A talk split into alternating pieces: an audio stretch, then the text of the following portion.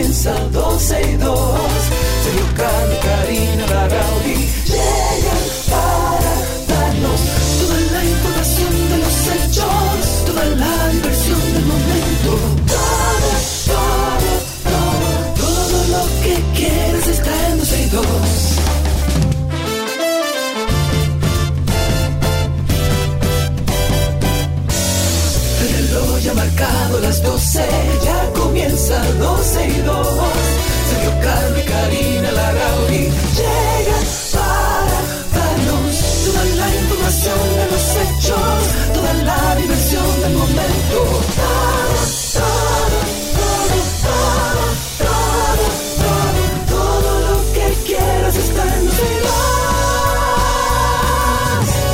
Hola, hola, hola, hola, buenas tardes, bienvenidos. Esto es la 91.1, 91.3 FM y este programa se llama 12 y 2. Este año cumplimos 10.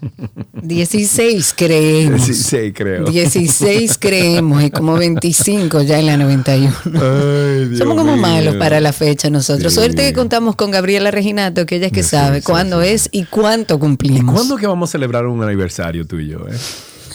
¿Lo celebramos? No, Karina, Celebramos no, el año- Nosotros, sí, tenemos, sí, nosotros sí. tenemos que hacer, oye, nosotros tenemos que Nosotros traer una hicimos un banda- aniversario en, en, Escúchame. en, en Jalao, Escúchame, recuerda, con nuestros Jalao. oyentes. No, no, no, no, no. Oye, nosotros tenemos que hacer un aniversario con una banda de fuera.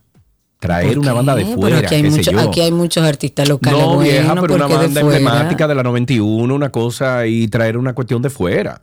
Y hacer entonces un aniversario de 16 años, este, julio o junio, ¿cuándo fue? Junio, junio, julio, eh, agosto, qué sé yo, cuando empecemos, cuando empezamos, hacer entonces una, qué sé yo. ¿Qué le? Dice Cristi que traigamos a Sting. Qué linda. Ay, sí, me encantaría, Cristi. Empieza los afanes, dale para Qué allá. Quién sabe, linda. es tan buena onda que dice, ah, déjame yo coger para allá, darme una playita. Boys también, a ver. Ah. Yo buscaría bandas locales. Yo Ah. buscaría, hiciera un rejunte de diferentes artistas. Pero yo creo que debemos hacerlo cuando cumplamos 20. ¿Llegaremos a los 20? Eh, yo espero que lleguemos a 90. yo espero que sobrepasemos incluso el récord de la 91. ¿Cuántos años es que tiene el matutino? No, tú estás loco, muchacho. Bueno, alcanzarlo, imagínate. no, do- podría. el matutino tiene 40 años, 30 y pico de años. Mira, no, dice no. Carlotti que traigamos a Coldplay. Ey, Ey, ojo, ey, ojo. ey, Mm, ey. Ayúdanos Ahora ahí, Carlotti. Lo que hay que buscar ahora, dice Carlotti que el matutino cumple 38 años. Bueno, Por nosotros, eso. imagínate, no vamos a cumplir 38 años antes del matutino porque el matutino... Never. Never in the life. Eh, pero bueno, sí, ahí estamos, eh, cayéndole atrás al matutino. Bienvenidos a todos, gracias por la sintonía. Como de costumbre, estamos en vivo a través de Spaces. Aquellos que no han utilizado este medio, a mí me parece genial porque ustedes pueden conectarse con nosotros a través de X o Twitter, nos escuchan en vivo, pueden participar por esa misma vía con sus celulares, pero además pueden seguir utilizando su teléfono mientras nos escucha. Nos encuentra como 12 y 2 en Twitter, en X, por ahí puede escucharnos, pero también a través de nuestra página 12y2.com siempre estamos en contacto con ustedes y a través de la 91.1, 91.3 para todo el país. Empecemos con algo muy positivo. Ok, el crucero Norwegian, Norwegian Pearl. Eh, o sea, como la perla de Noruega, llegó hoy al nuevo puerto de Cabo Rojo. ¿Viste la foto de- del puerto de Cabo Rojo? Qué lindo. Claro, se ve muy lindo. Pero muy lindo, lindo, lindo. El puerto se, será inaugurado por el presidente Luis Abinader y de acuerdo con las informaciones, esta embarcación ya atracó, o sea, llegó las pasadas eh, 9 de la mañana, siendo la primera, primera embarcación en hacerlo en esta terminal que será el eje de ese polo turístico. El Norwegian Pearl Cruise es una embarcación con, con una longitud de 294 metros de largo, 30 metros de ancho, con capacidad para 2.394 pasajeros y 1.072 tripulantes. Con la inauguración del puerto y la llegada del crucero, el dinamismo empezó a sentirse en la provincia de Pedernales desde el paso el pasado martes. Los hoteles y hospedades y hospedajes de la zona se encuentran abarrotados de vi- visitantes. Este crucero partió el pasado martes desde Miami, Florida, rumbo al puerto de Cabo Rojo en Pedernales para convertirse en el primer crucero en llegar a esta nueva terminal dominicana con más de 3.000 personas a bordo entre tripulantes y cruceristas. Muy bien, felicidades. genial, genial, que sigamos creciendo. Hablemos de la nueva cédula. El proceso de renovación de la cédula de identidad y electoral va a comenzar el 26 de octubre de este año 2024. Se va a expedir de nuevo un documento que va a contar en este caso con un chip y con otras medidas de seguridad que van a ser implementadas con la intención de, bueno, corregir algunas deficiencias del documento que tenemos actualmente. Y como parte de este proceso, la Junta está inmersa en muchos trabajos para, para dejar, bueno, ya abierta este mes de enero la licitación conforme con lo que han ido compartiendo sobre el plan de trabajo, lo que se contempla es convocar a las debidas licitaciones el 15 de este mes de enero, día de mi cumpleaños, para que el 13 de marzo ya los oferentes realicen sus presentaciones y luego, un mes después, el 12 de abril, se hagan ya las evaluaciones del lugar. Las proyecciones son firmar el contrato con la empresa seleccionada el 26 de abril próximo. En mayo se procede entonces a estudiar el sistema, el software, y el 26 de octubre a entregar ya la primera cédula. Se espera concluir con todo este proceso de cedulación en octubre del año siguiente, o sea, en octubre del año 2025. Eh, para esta ejecución se suscribió un acuerdo incluso con la Organización de Aviación Civil Internacional, que es una agencia especializada de Naciones Unidas, que entre otras actividades también se encarga de la normalización de las especificaciones técnicas, tanto de cédulas como de pasaportes en todo el mundo. Las actuales cédulas de identidad y de identidad y electoral vencen este año 2024, pero por disposición de la Junta van a tener validez para ejercer el voto tanto en las elecciones municipales de febrero como en las congresuales y presidenciales de mayo. Este documento se va a emitir en las 185 oficinas de cedulación que operan en todo el país, también en 24 oficinas de servicio en el exterior y 26 consulados en el exterior. Pero ya sabemos que empieza este proceso. Lo que no entiendo, Karina Larrauri, a lo mejor estoy siendo un poquito quiquilloso ese documento, Cristi, ¿de dónde salió? Ese, esa foto que tú pusiste ahí, ¿dónde, dónde la publicaron esa foto? A ver. Esa foto, eh, la foto de la cédula fue para que la gente tenga una idea de. En Diario Libre, ok, yo te pregunto algo. En serio, Sergio. Tú vas a sacar a, relucir eso. Pero es que no hace falta. es una tontería. Pero es una tontería, pero ¿por qué no, Karina? Dilo tú, que, ya tú me leíste. Dilo, tú, dilo No, porque te conozco. Y lo único que puede saltarme a la vista, que quizás pudieron haber utilizado una, una, una, persona, una foto que fue, pareciera pero ¿Por qué esa rubia ojo azul de Escandinavia? Pero ven acá, entonces yo que soy rubia ojo azul no soy dominicana. Nosotros somos una mezcla de muchas Karina, cosas. tú no eres la media. Ahí debieron poner una persona que se pareciera más a un dominicano. ¿En serio? De, verdad? De verdad. De, pero de verdad, Karina Larrauri. Yo no creo que sea algo para, para rescatar o para resaltar. Voy a hacer Yo un creo lío con esto, pero debieron poner ahí una persona que se asemeje más al tipo de persona que abunda en República Dominicana. ¿Para eh, qué? Para que, sí. pero es un ejemplo, Sergio, para que la gente entienda cómo se va a ver la nueva cédula de identidad. Pero ¿por qué el ejemplo no, a un venezolano que hayan puesto ahí? Pero una tipa de... O sea, tipa tiene que ser del, del polo norte, debe ser. Bueno, lo que yo puedo rescatar de las imágenes que subieron es que queda bastante claro cómo va a ser la nueva cédula. Incluso te ponen en la foto donde va a estar el chip, donde va a estar cada una de la información de esta nueva cédula para que, bueno, de alguna manera entendamos cómo va a ser a partir ya de octubre de este fin de año. Dice Cristi que esa jeva nunca en su vida ha visto un plátano. Tú te sorprenderías. Bueno, una nueva operación. El Ministerio Público denominó como Operación Nido el caso que se sigue contra el empresario inmobiliario. Ahora le van a poner entonces... Ay, Dios mío. Ay, ok, se llama Operación Nido. Este es el caso del empresario inmobiliario Emmanuel Rivera Ledesma y que dio con su em, apresamiento luego de decenas de querellas.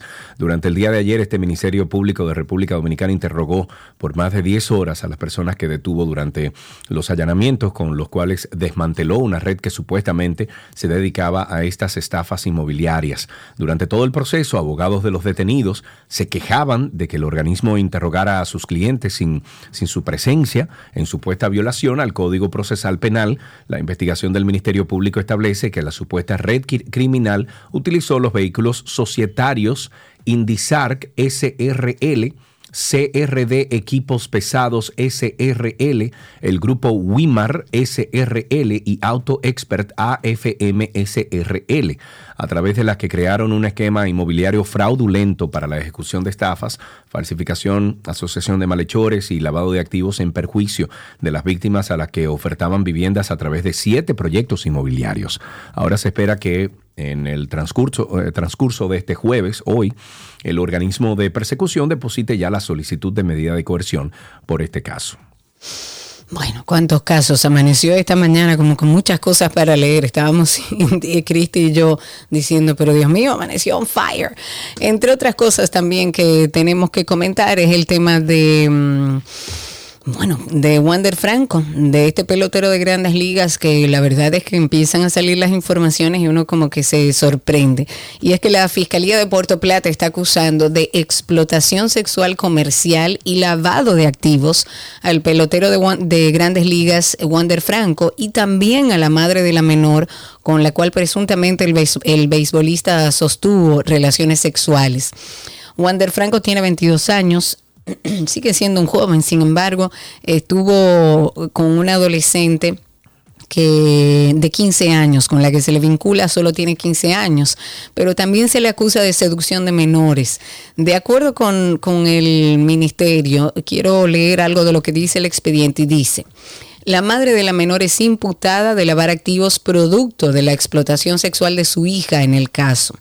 Y estas acusaciones están contenidas en, la solicitud de medida de, de coerción en contra de ambos para Franco, el Ministerio Público ha solicitado que se le imponga una garantía económica de 5 millones de pesos, impedimento de salida, arresto domiciliario, mientras que para la madre de la menor, cuyo nombre se, se mantiene en secreto por razones legales y por proteger a la menor, se solicitó prisión domiciliaria e impedimento de salida.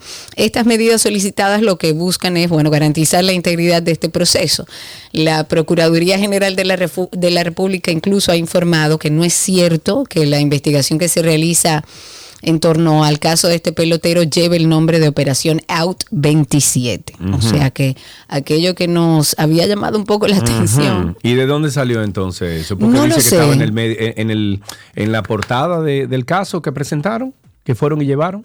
No lo sé. ¿Será que echaron para atrás ahora? Lo, que dicen es que en el día de ayer varios medios de, comunicación, tanto impresos como sobre todo periódicos digitales, dijeron que esta investigación que se está haciendo en torno a este caso del, del beisbolista había sido bautizado con este nombre. Pero lo cierto es que desde la Procuraduría lo que han dicho es que en este caso no se realiza ningún tipo de operación, solo una investigación en torno a unas acusaciones de que el jugador presuntamente sostuvo estas relaciones sexuales con una menor de edad, por lo que asignarle un nombre a la investigación no es necesario. O sea, no es una operación donde se está armando algo grande. Esto es un proceso de investigación como cualquier otro. Mm. Y me parece saludable que desde el ministerio hayan estado, sea cierto o no que ellos no le hayan puesto ese nombre, porque pudieron haber recogido.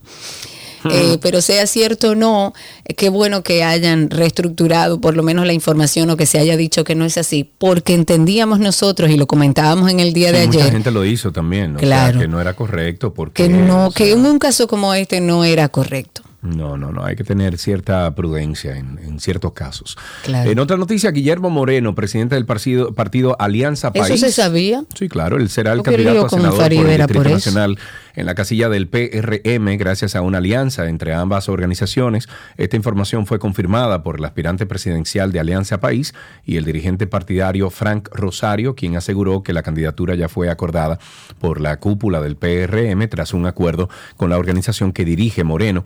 La candidatura de Moreno llega a sustituir la de Faride Raful, quien actualmente se desempeña como senadora de la capital y vicepresidenta del Senado. Y yo me pregunto, ¿qué hará Faride ahora? ¿Qué hará Faride ahora? ¿Dónde va Faride ahora?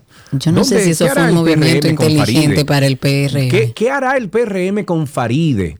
Quien fue de las principales promotoras y propulsoras para que en el día de hoy el PRM esté en el Claro, de hecho, ellos todos utilizaron la imagen de Faride y la unieron con la del presidente y con todos los que eran candidatos, digamos, visibles o, o políticos visibles y Faride era una. Entonces, a mí me da mucha lástima ver cómo se mueve a lo interno la política. Y digo lástima porque son eh, movimientos estratégicos de alianzas para garantizar el triunfo. Sin embargo, yo creo que hay valores que hay que conservar. Y yo creo, y esto es una apreciación muy personal, ojo, que José Horacio salió corriendo de ahí porque se enteró de estas alianzas y, y todo este proceso yo creo. Habrá que ver qué pasa con Farideh Raful. Habrá que ver. El presidente Luis Abinader ha designado a Celso José Marrancini Pérez como nuevo presidente del Consejo Unificado de las Empresas Distribuidoras de Electricidad. Lo hace en sustitución de Manuel Emilio Bonilla Dominici, quien renunció al cargo. Y de acuerdo con la disposición gubernamental que está contenida, eh, se establece mediante un decreto del 29 de diciembre que Marrancini Pérez va a ocupar este cargo, en adición a sus funciones de vicepresidente ejecutivo del Consejo de Administración de la empresa de generación eléctrica Punta Catalina. Eh, Marrancini, como sabemos, es eh, vicepresidente ejecutivo del Consejo de Administración de Punta Catalina desde mayo de este año. Recordemos además que Manuel Emilio Bonilla estuvo frente al Consejo Unificado de las EDES por poco más de seis meses, porque fue designado allí el pasado 14 de junio. En otro tema, financiando una campaña electoral de manera inusual. Hay un candidato a regidor por el partido Opción Democrática que ha decidido optar por algo que trae como suspicacia. Es un mecanismo inusual para financiar su campaña electoral. Se trata del candidato por la circunscripción número uno del Distrito Nacional, Miguel Alejandro Martínez, quien hará un concierto de música sinfónica este viernes 5 de enero y con la cual él busca recaudar fondos al tiempo de brindar un espacio para la música. De acuerdo con estas declaraciones ofrecidas por Martínez, estoy citando, la meta con esta campaña es poder mostrar al país y a los y las residentes de la circunscripción número uno del Distrito Nacional que las campañas electorales pueden ser distintas, como además que el financiamiento de las mismas también debe serlo. Este concierto sinfónico de películas es un evento que promueve en Chao Teatro de Agroamol, pautado para comenzar a las 7 de la noche, eh, con una orquesta sinfónica de cuerpo presente. Las boletas se pueden encontrar en redes sociales de Miguel Alejandro Martínez, arroba Miguel Alejandro M el candidato a regidor, quien también es violinista y dijo además que como, eh, como han hecho las y los demás candidatos de opción democrática de manera periódica, publica en su plataforma digital un informe sobre los ingresos y gastos de su campaña, una práctica que aspira sea una cultura general de todos los partidos y candidatos eh, futuros. Ajá, va a ser eso, lo van a Pero hacer. Pero nadie no creo que lo vayan a apoyar muchas Ay, sí, no me diga. Hablemos de la mm, Fiscalía Federal de los Estados Unidos que ha acogido una moción que presentó Miguel Gutiérrez. Recordemos que Miguel Gutiérrez es el exdiputado por Santiago apresado cuando entraba a Miami, donde ahí se le acusaba de narcotráfico, pero además recomendó la aplicación de una condena de cinco años y cinco meses.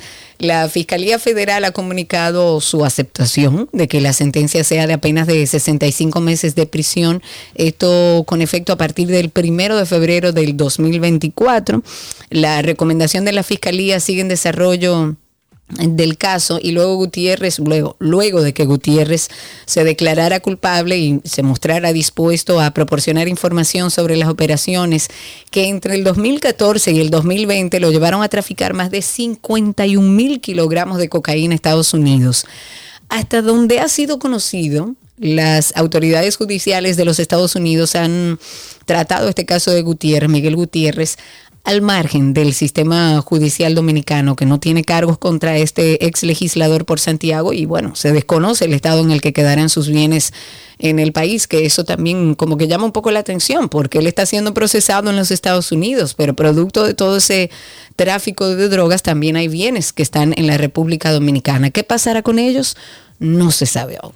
Jamaica ya tiene listo el primer grupo de agentes haitianos que fue entrenado para enfrentar o fueron entrenados para enfrentar a las bandas armadas como parte de esta cooperación que será ofrecida a través de una misión que lidera Kenia, el país Kenia, con el despliegue de alrededor de 5.000 miembros de 12 países aprobado por el Consejo de Seguridad de las Naciones Unidas.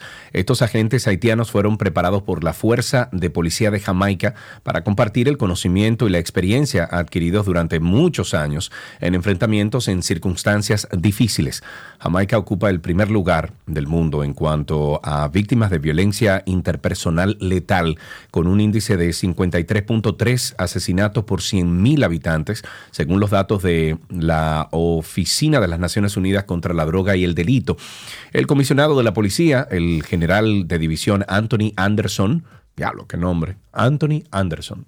Fue el encargado de confirmar a los medios internacionales sobre la conclusión de este entrenamiento de los haitianos. Ahora toca entonces esperar a que estos agentes retornen para que las tácticas aprendidas sean implementadas. Yo me imagino que le dan como, eh, como creol también, ¿verdad? Le, le, tienen que enseñar como un creol básico. Bueno. O francés. ¿A quién? ¿A quién? A los que van para allá.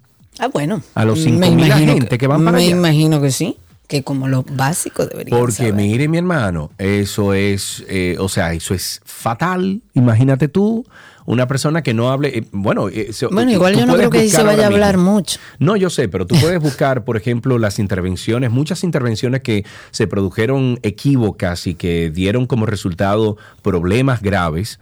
eh, con todos esos gringos que mandaron para todas esas guerras que eh, no hablaban inglés. Eh, esa gente no, anda- no, no no hablaban inglés y se produjeron o sea, problemas a raíz de eso, de que no hablaban el mismo idioma. Claro. Bueno, habrá que ver. Luego de meses de espera, la justicia de Nueva York ha publicado un primer grupo de documentos judiciales y uno se ríe porque todo el que ha visto el caso de Jeffrey Epstein, que pueden verlo a través de Netflix, es que está verdad, fue que lo vi. Mira, eh, sí, es a través de Epstein y te estoy compartiendo ahí la lista con Netflix. Sí. Esa. ¿Y qué Es- yo dije? dijiste Epstein. Ah, ok. Eh, ahí te estoy compartiendo la lista completa de Epstein. Eh, lo tienes ahí en el chat, lo voy a compartir también en Twitter porque son 900 páginas. Y según yo puse en Twitter esta mañana, eh, o en X, supuestamente hay unos nombres dominicanos que salen en la lista. Wow. Entonces eh, hay que investigar qué es lo que. Mientras tanto, lo que va saliendo de este, de este grupo de documentos judiciales que fueron en principio calificados eh, y privados relacionados a las acusaciones de tráfico y abuso sexual de menores por parte de Jeffrey Ep- Epstein. La liberación de estos documentos ha generado mucha urticaria, muchos malestares y mucha expectativa, porque ahí se incluyen nombres de personas que se eh, relacionarían de alguna manera a la comisión de estos delitos. Y pese a que en los documentos se incluye la identidad de unas 150 personas, la jueza Loreta Presca del Tribunal Federal para el Distrito Sur de Nueva York, que ella es quien determinó que esto se publicara, o sea, que estos documentos se publicaran, ella estuvo explicando que el ser mencionado en los documentos no implica directamente algún tipo de culpabilidad, porque incluso está Oprah Winfrey ahí. O sea que no necesariamente eh, todos los nombres que están ahí están implicados en este caso. Una de las presuntas víctimas de esta red, y creo que lo que más ha llamado la atención, eh, se llama Joanna Hover. Ella dijo en su declaración cómo Ep- Epstein se refirió en distintas ocasiones sobre el expresidente estadounidense Bill Clinton, mencionando que a Clinton le gustaban las jóvenes, o sea, refiriéndose a las niñas. El rey del pop, Michael Jackson, también sale a relucir en ese listado, quien estuvo en la mansión de Epstein en Florida. Sin embargo, esta joven esta mujer de nombre Joanna Hover comenta que este cantante nunca permitió que algún menor de edad le hiciera masajes o lo tocara durante su estadía en la propiedad de Epstein. En los documentos también se menciona al Papa Juan Pablo II, el físico británico Stephen Hawking, quien según un correo electrónico entre Epstein y Maxwell participó en una orgía con menores. Asimismo está establecido en el documento. Y por esta línea también se agrega que otros de los que habrían sido clientes de Epstein son la ex presentadora Oprah Winfrey, la modelo Na- Naomi Campbell, el presidente ejecutivo de Hyatt Hotel Thomas Pritzker o el mago David Copperfield. Tú em, uno no puede decir que todo el que fue a esa isla, que todo el que se juntó con Epstein era parte de esta cuestión. Claro, y de hecho esta misma persona que ha decidido liberar estos documentos, eh, ella dice, no necesariamente todo el que esté mencionado ahí pertenece a esto, porque usted puede ir a esa casa, no sabe lo que está sucediendo, tener algún tipo de relación con Epstein y eso no lo hace usted. Por ejemplo, la misma pedófilo. Exacto, imagínate la misma Oprah Winfrey. Oprah Winfrey la invitan a esta isla, un hombre poderoso, vamos a decir que unos nombres poderosos. Conocido además en el medio. Muy conocidos. Bueno, voy. A lo mejor ese fin de semana o a lo mejor esos días que ella tuvo ahí no pasó nada de eso y no hubo nada de eso. ¿Entiendes? Entonces, no necesariamente. Ahora, a mí me trae mucha eh, suspicacia que Clinton sí fue mucho ahí. Clinton yo creo que es uno de los que, de, hecho, salieron informaciones de que él había llegado al país eh, justamente como buscando la lejanía de todo lo que iba a explotar alrededor de su nombre. Uno de los nombres que siempre, desde el primer día, más ha sonado en este caso es justamente el expresidente Bill Clinton, lo que no significa que esté siendo procesado o que sea culpable. Ahora, hay que esperar que salgan todas las cosas. Pero también dice ahí con quién te juntas y con quién y quién tú eres. Sí, es así, ahora. Entonces se juntó mucho. Aparentemente sí. Habrá que darle seguimiento a todo esto y ver qué es lo que va a, aparecer en estos papeles. Pero nueva vez, esos documentos tienen muchos nombres que no todos necesariamente están involucrados. El que más ha sonado en este caso, luego de la muerte de Epstein, es justamente Bill Clinton, expresidente de Estados Unidos. Ok, otra noticia, la Federación Nacional de Trabajadores del Transporte Social Cristiano ha eh, sugerido al presidente de la República Dominicana que declare de utilidad pública los terrenos del antiguo Aeropuerto Internacional de Herrera para la construcción de dos importantes terminales interurbanas de autobuses. En rueda de prensa, la entidad ha dicho que esos terrenos que no han sido utilizados em, por los concesionarios que fueron beneficiados por los gobiernos del expresidente Leonel Fernández Reina, fueron adjudicados de una manera inexplicable e injustificada, por lo cual deben ser utilizados para beneficio de la población dominicana y no para beneficio de un grupo de empresarios de nuevo cuño. Fenatraxan bueno, así se llama esa, esa Federación Nacional de Trabajadores del Transporte Social Cristianos, eh, dijo que hace la solicitud para que esos terrenos que se han convertido en enormes montes de hierbas abandonados sean utilizados para la construcción de dos grandes terminales de autobuses, una para que terminen sus recorridos las rutas del transporte de pasajeros de la región sur y otra para que terminen sus recorridos las rutas de pasajeros del Cibao y el noroeste. En otras cosas, también tenemos que comentar que el Comité Nacional de Campaña del, del, FUPU ha calificado como un vulgar engaño el decreto emitido por el presidente Luis Abinader para regular la publicidad. Llamó mucho la atención que el presidente hiciera esto justamente en medio de muchas críticas alrededor de la inversión que se hace a nivel de publicidad. Pues el comité dijo que el mismo día en que el gobierno da a conocer ese decreto que regula la publicidad oficial, Luis Abinader, que también es candidato a la reelección, monta un programa propagandístico en la región sur del país usando los recursos del Estado y desarrollando una agresiva campaña política que incluye la presencia de medios incluso eh, internacionales de difusión. Entiende la FUPU, esto no lo digo yo, entiende la FUPU que este decreto que regula la publicidad oficial es, como les dije, un vulgar engaño porque en su artículo 4 el gobierno se permite colocar publicidad para comunicar programas y actuaciones públicas de relevancia e interés social. Esto significa, según el comité de la FUPU, que la relevancia depende del interés político electoral del candidato presidencial del PRM, quien colocó en el presupuesto, que fue apoderado por el Congreso, como sabemos, más de 8 mil millones de pesos para publicidad de las instituciones públicas. Vamos entonces a, a ustedes invitarlos siempre a que sean parte de Karina y Sergio After Dark, más de 112 episodios que ya están disponibles como este. Cuando hablamos de duelo, la gente asume que hablamos de la pérdida de un ser querido y todo lo que eso conlleva. Pero hoy vamos a ampliar un poco ese concepto para que entendamos que vivir un proceso de duelo no necesariamente tiene que ver con la pérdida de un ser querido, sino con muchísimas otras cosas. El duelo no es una enfermedad, el duelo es un proceso adaptativo. Un proceso de duelo sí puede hacer que debute, puede ser un catalizador. Si una persona genéticamente tiene predisposición hacia la depresión, un duelo puede catalizar a que se presente la enfermedad. Precisamente en este podcast queremos reflexionar un poco sobre cómo podemos afrontar el duelo por la pérdida de cualquier cosa, una pareja, pérdida o la venta de un hogar, pérdida de nuestra rutina habitual también. Yo he llorado por eso porque... Karina y Sergio, After Dark. Karina y Sergio After Dark, vaya a Google, ahora mismo usted pone Karina Larrauri Podcast, Sergio Carlo Podcast y usted se va a encontrar ahí con Karina y Sergio After Dark y 12 y 2 Podcast. Por favor, siga ambos, ya usted estaría conectados ahí con nosotros.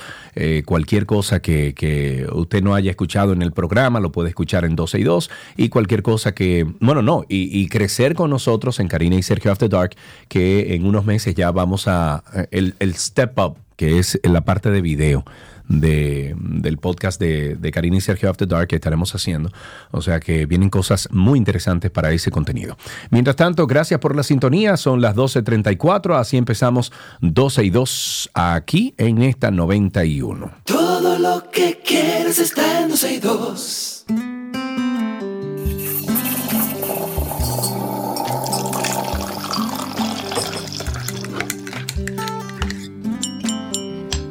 Estamos en nuestro cafecito de las 12. Hoy es jueves y siempre nos hacemos acompañar de un cafetero que ustedes conocen que se desenvuelve en el mundo del arte, la cultura, el entretenimiento. Y hoy, señores, nos vamos a tomar un café con alguien al que queremos mucho, nuestro querido músico y cantautor dominicano, Mariel Alemani, que está con nosotros. Amigo. Hola, hola, ¿qué tal? ¿Cómo están? Sergio, Karina, qué gusto estar aquí de nuevo con ustedes. ¿Cuánto tiempo, viejo, que no hablábamos contigo? ¿Qué de tu vida, viejo? Bueno, yo estoy viviendo en Canadá desde hace dos años y medio y haciendo carrera, conociendo cosas, viviendo la aventura. Qué bueno. Qué lindo. ¿Y cómo te trata el frío allá, amigo? El frío es mental, uno se abriga y, el frío se olvida. claro, claro, claro.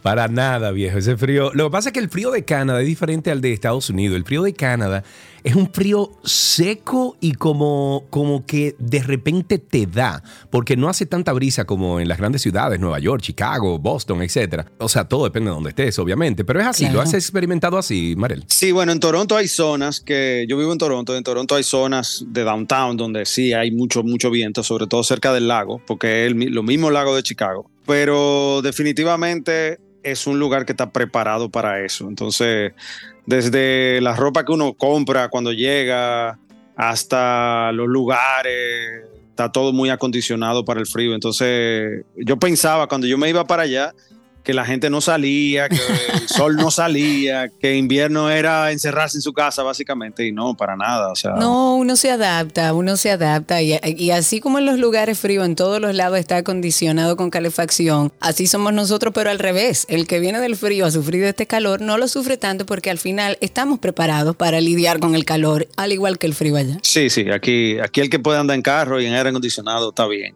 El, tema del que anda en la calle, que tiene que pasar el calorazo. Entonces, eh, el tema de esto es preguntarte cómo incorporas el café en tu vida allá en Canadá y, si hay alguna diferencia de aquí en Santo Domingo. Bueno, nosotros llevamos el café desde aquí. ¿Cómo hace? Pero... No, tú ves, encontré uno igual que yo, claro, como debe ser. Marel, te voy a dar un dato que te va a cambiar la vida, hermano. Ajá. Listo. ¿Estás listo? Sí, bueno, no sé si. Yo me imagino que donde tú vives hay café Santo Domingo, pero yo, donde yo vivo no. El café Santo Domingo está en Amazon. ¿Cómo? lo puedes comprar en Amazon. Ah, no, pero yo no sabía, yo no sabía eso. Sí, mi vida, lo puedes pedir. Pero cuéntanos cómo incorporas el café allá en Canadá y si hay alguna diferencia acá. No, nosotros lo preparamos toda la mañana como aquí. Tenemos una greca como la de aquí. Bien. La única diferencia es que hace más frío y sienta mejor. claro, totalmente. Mira, una última pregunta sobre el café. Si yo te diera la oportunidad de sentarte con alguien que esté vivo o no, que tú desees tener una conversación con un café en mano, ¿a quién elegirías? Bueno, yo creo que elegiría a Neil deGrasse Tyson. Viejo, pero qué Dios tigre mío. más duro. Mira, yo sigo su podcast, sigo su programa sobre las estrellas, que hablan todos los días de, de bueno, de, de- de- de- vamos a decir que los misterios de- del universo. Sí. Loco, yo amo ese jevo, viejo. Ese tipo es lo máximo, viejo. Por eso es, yo también sigo el podcast, sigo sus cuentas de TikTok, de Instagram, y la verdad es que él es un tipo súper interesante, siempre tiene cosas nuevas que contar. Y yo creo que para tomarse un café con alguien así, lo importante es que sea una persona inteligente, que tenga cosas que contar, pero también que sea curioso. Claro. Y, y él tiene la parte de curioso, y yo sé que le va a interesar las cosas que yo le, le puedo contar. Claro. Qué duro, qué duro. En- entonces, em, ¿tú eres team azúcar o team sin azúcar? Yo le tengo que poner esplenda, ni azúcar, ni, bueno, el azúcar falsa es. Exacto, la de mentirita. Sí, sí. Hablemos un poco de tu carrera, Marel. Mucho tiempo sin saber de ti. ¿Cómo, cuando decides preparar tus maletas, te vas a Toronto, piensas en tu carrera o qué pensabas en tu carrera y qué ha pasado con ella a lo largo de este tiempo? Cuando en el 2011 yo me fui a vivir a España un año, me tomé como un año sabático y allá pues un poco estuve en contacto con disquera, estuve viendo un poco, entonces había en ese momento había como un cambio en la industria musical global porque no sabían todavía qué hacer con Napster, Diablo, Napster. estaba un poco cambiando el, el modelo musical. Y yo en ese momento dije, mira, yo quiero tener familia, yo tengo un trabajo que me gusta, entonces yo me voy a tomar la música a nivel personal, no, no lo voy a ver como parte de mi trabajo industrial, que yo, con el que yo necesito el dinero y lo voy a mantener como a mí me gusta. Entonces a partir de ahí yo me he dedicado a hacer canciones, a hacer conciertos, a seguir conectado con, con la gente que me sigue pero, pero le bajé dos cambios y me permitió tener mi familia, tomar decisiones como irme a vivir fuera, sacar los discos a, a- a mi ritmo. Entonces yo lo disfruto muchísimo, muchísimo así, porque para mí la música es, un, es una necesidad de comunicación con, con mi público, con, con mi gente, conmigo mismo Claro. y así lo he seguido haciendo. En un mundo donde quizás eh, la popularidad es vista como, como esencial para el éxito, yo creo que yo también valoro, valoro como la privacidad y el los grupos pequeños, el- el- los, los conciertos pequeños, y, y así que yo soy feliz, así que en eso es que estamos, siguiendo ese, ese camino. Cuánto me alegro. Ahora que tú dices eso, a veces eh, oigo a una nueva generación ya, porque yo estoy, Karina y yo estamos en nuestros 40, tú también, Mariel, ¿verdad? No, no, yo Eh, tengo y- 25, yo no sé ustedes, pero... No, Mire. déjese de eso. Pero escucho, escucho a, tú sabes, esos, esos muchachos de 23, 25, 24, de que, diablo, loco, mira, fulano, fulano le está yendo bien, mira todos los followers que tiene. ¿Qué tiene que ver los followers? Eso no tiene que ver. ¿En qué aporta, loco? ¿En qué aporta esa persona al, como al, a, a la sociedad, manito, con todos esos followers? O sea, ¿qué hace con ellos? Eh, eh, Mariel, ¿tú tienes, ¿tú tienes un álbum o una canción favorita, o sea, de las canciones que tú has hecho? Yo tengo siempre mi álbum favorito va a ser el último que yo he, que yo he hecho. claro, Eh, el más reciente. El más El, reciente. el más reciente. En este caso es Salir al Sol, que muchos lo pueden escuchar, bueno, todos lo pueden escuchar en, Spotify, en Apple, en, en todas las plataformas musicales. Lo, lo digo porque para mí es un punto de madurez musical, personal, que, que yo valoro y a mí me gusta. Y como yo hago la música que me gusta a mí, es mi álbum favorito, ahí están mis canciones favoritas, aunque la mayoría de la gente todavía prefiere De Papel, que es mi primer álbum. Para mí el, el- el que yo llevo más cerca es, es, es el último. Tiene canciones que hablan de amor. Porque de alguna manera define lo que estás viviendo. Sí, eh, me define mi relación actual, que ya tiene un tiempo con, Claro. con Diana, define mi relación con, con mis hijos, define mi relación con mi país.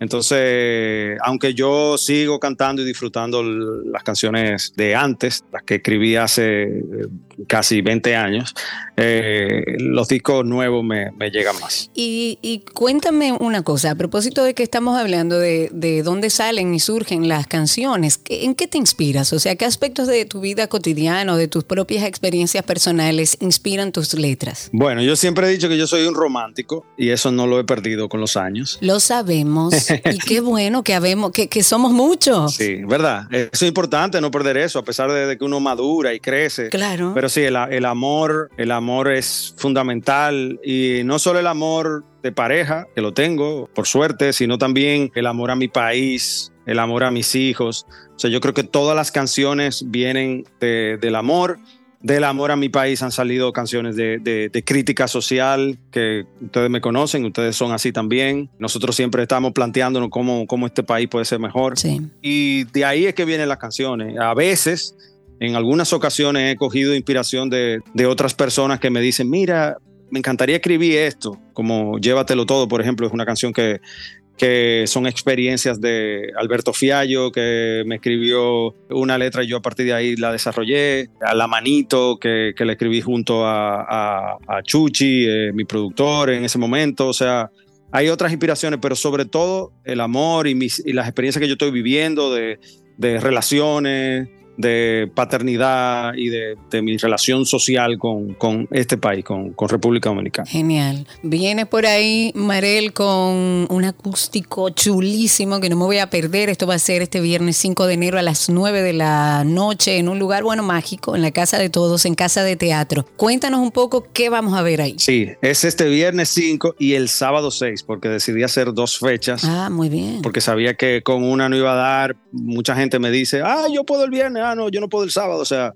entonces decidí hacer dos fechas y lo vamos a hacer acústico como comenzamos a tocar en Casa de Teatro ya hace 20 años, porque este año cumplo 20 años de estar en el escenario. Y vamos a tocar canciones de, papel, de carne y de Salir al Sol, el último disco va a haber, como siempre, hermanos y amigos que, que, van a tocar, van a cantar conmigo, como Janio, como Laura Rivera. Ah, no, pero tú me tienes que decir los días y quiénes van para yo saber, o, voy a tener que ir los dos días, María. Vas a tener que ir los dos días, Cari. yo quiero que tú vayas los dos días. me encantaría, te diré. Esto ya, esto Sí, eso es más. Claro, eso es ya viernes 5 y sábado 6. Esto es en el bar de Casa de Teatro y las boletas ya están a la venta en tix.do. Ojalá poder eh, estar por allá. Tú sabes que vivo en la hermana República de Punta Cana, pero si estoy allá, cuenta conmigo, que estaré ahí entre el público, María. Bueno, están en la puerta apuntado, así que lo espero por allá. Ah, mejor todavía. Yo iba a pagar, pero está bien. Ahí estaremos. Ven para acá, Sergio, y nos vemos ahí, directo en Casa de Teatro. Marel, un abrazo para ti, viejo, y, que te vaya súper bien este fin de semana. Mucha, mucha M, como decían antes, ¿ok? Sí, muchísimas gracias. Un abrazo a los dos. Igualmente se te quiere, Marel. Un abrazo. Hasta aquí esta conversación en este cafecito de las 12 con Marel Alemani. En acústico se presenta en concierto este viernes 5 de enero a las 9 de la noche y sábado 6 en Bar de Casa de Teatro. Las boletas están a la venta en tix.do. En redes sociales, arroba Marel Alemani.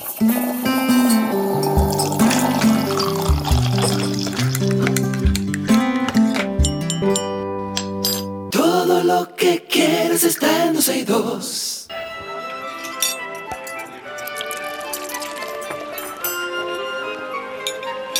Hola la me oui, je mange comida de Gabriela que se bon ici me Me oui.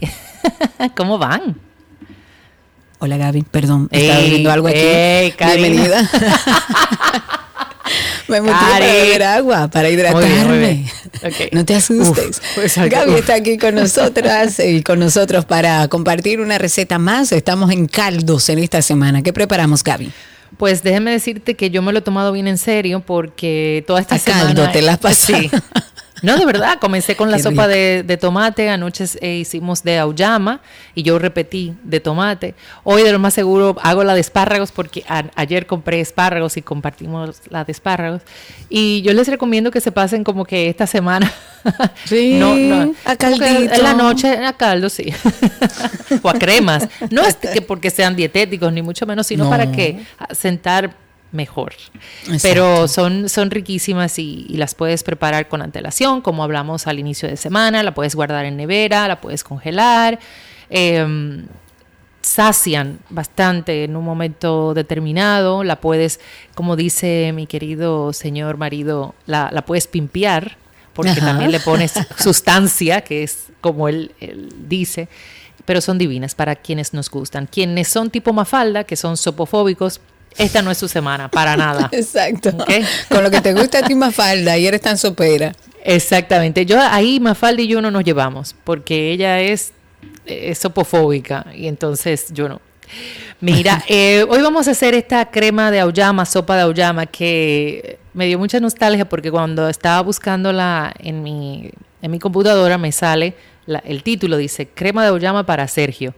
Em, porque era como, yo recuerdo que tengo una que dice sopa de pollo para Nina, sopa de maíz para Karina, y bien chévere es encontrarse con... Claro. Con recetas como esta que, que son parte de nuestra esencia de tantos años compartiendo recetas con, con nuestros oyentes y que de hecho antes de compartir la receta, señores, ayúdennos como siempre decimos, a buscar temas interesantes. Ya, ya Cristi y yo tenemos uno bien chévere para la, próxima semana que lo vamos a estar trabajando también. Pero ayúdennos. No, no puede ser claro, necesariamente manden ideas. manden ideas, pongámonos creativos. Claro, de, de productos que le gusten, de ingredientes que utilicen o que quieran utilizar y no sepan cómo, porque después de cuántos años que tenemos, Gaby, finalmente. Bueno, 17 para mí. En el anuncio de usted dice más de 13 años, pero 17 son... Bueno, lo dejamos así para no equivocarnos, pero dice Gaby que son 17 años, entonces se para van acabando las ideas. Exacto, ayuden. Eh, ayúdenos. Pues bien, vamos a hacer esta sopa de auyama, crema de auyama, que es deliciosa. La vamos a trabajar con sustancia la receta que voy a dar, pero también les voy a dar el truquito de cómo hacerlas bien sencillita para que la puedan eh, tener en nevera. De hecho, yo en casa la hago, la congelo y cuando tenemos una noche de no imaginación de cena, viene sopa de auyama para, para nosotros. Pimpiada con cositas chéveres, pero, pero sale a relucir. Vamos a necesitar dos libras de auyama. Aquí viene la pregunta que cuál es la mejor, que si me sale aguada, que si la criolla. Hay una auyama taiwanesa que es aplastada y que la cáscara es como si fuera de cera. Esa, para mí, esa auyama funciona bastante bien para, cocinar. Eh, y sobre todo para hacer sopa. Ya está disponible, la he visto en la mayoría de los supermercados, por no generalizar, decir en todos, pero sí está bastante presente y sale muy bien. Necesitamos media taza de leche o un cuarto poquito más de crema de leche. Todo depende qué tan espesa o líquida usted la quiera. Un cuarto de taza de queso mozzarella eh, rallado, un cuarto de taza de queso parmesano rallado, que lo vamos a utilizar al final, una cucharada de mantequilla, dos cucharadas de aceite de oliva, una cebolla blanca, dos dientes de ajo, una rama de cilantro, que puede ser ya sea una hoja de cilantro ancho o una ramita de, cilantro chiquitito, como le dicen cilantrito. Okay sal y pimienta al gusto y agua para hervir. Porque la idea es que la auyama se cocine en esta agua, le dé sabor que le vamos a dar con el cilantro, la cebolla y el ajo, y que ese sea nuestro caldo, nuestra base para licuar la, la auyama. Entonces, en una olla vamos a colocar el agua. Al, para estas dos libras de auyama van a ser alrededor como cuatro tazas de agua, un litro aproximadamente. Ponemos la cebolla cortada en cuatro, los ajos lo podemos poner aplastados o rociados igualmente y la ramita de cilantro. Vamos a darle a esta agua un toque de sal y pimienta y vamos a dejar que hierva un poquito para que el agua tome sabor. Entonces, cuando comience a hervir, agregamos la uyama cortada en cubos, preferiblemente en este caso sin la cáscara, para que sea más fácil al momento de licuar y la vamos a llevar a hervir entre 10 a 15 minutos a fuego medio. Luego vamos a retirar del fuego, vamos a colar, no vamos a botar el agua, ¿ok? Por lo que les dije que ese es nuestro caldo. Y vamos a, en la misma olla, a derretir la mantequilla junto con el aceite. Vamos a incorporar la uyama, que ya está cocida. Agregamos la leche. Se utiliza crema de leche, esto lo vamos a hacer al final pero agregamos la leche, la sal y la pimienta, un toquecito al gusto. Si desea, en este momento le puede dar un toquecito de canela o un toquecito de nuez moscada, porque la uyama va súper con eso.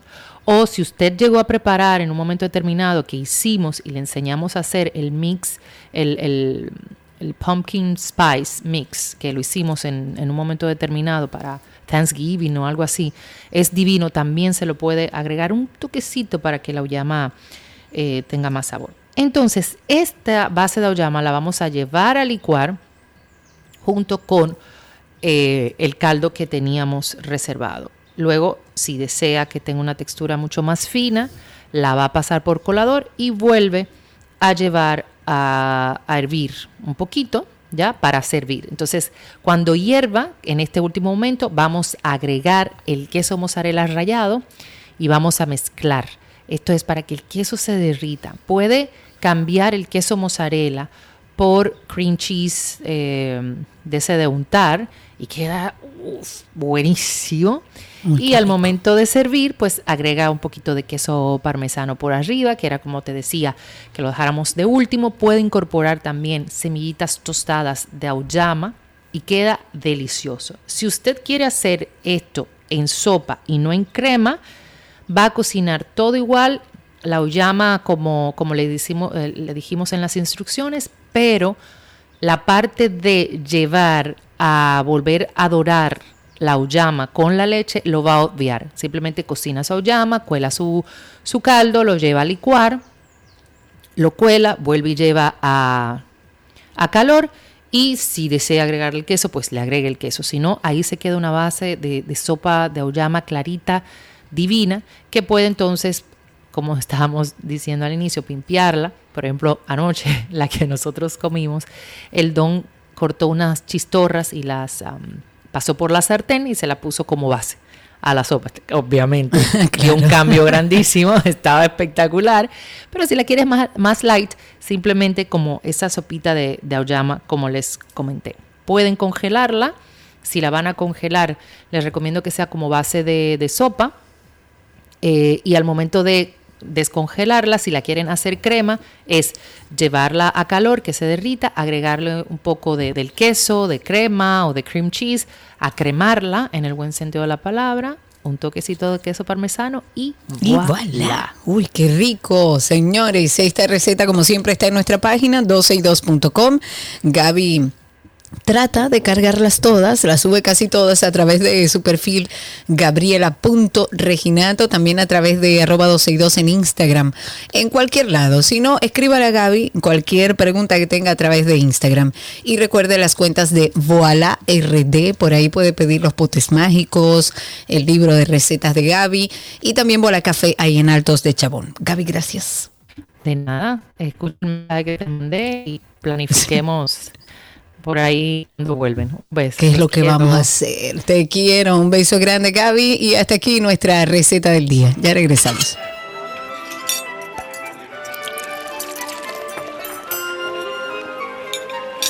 Todo lo que quieres está en dos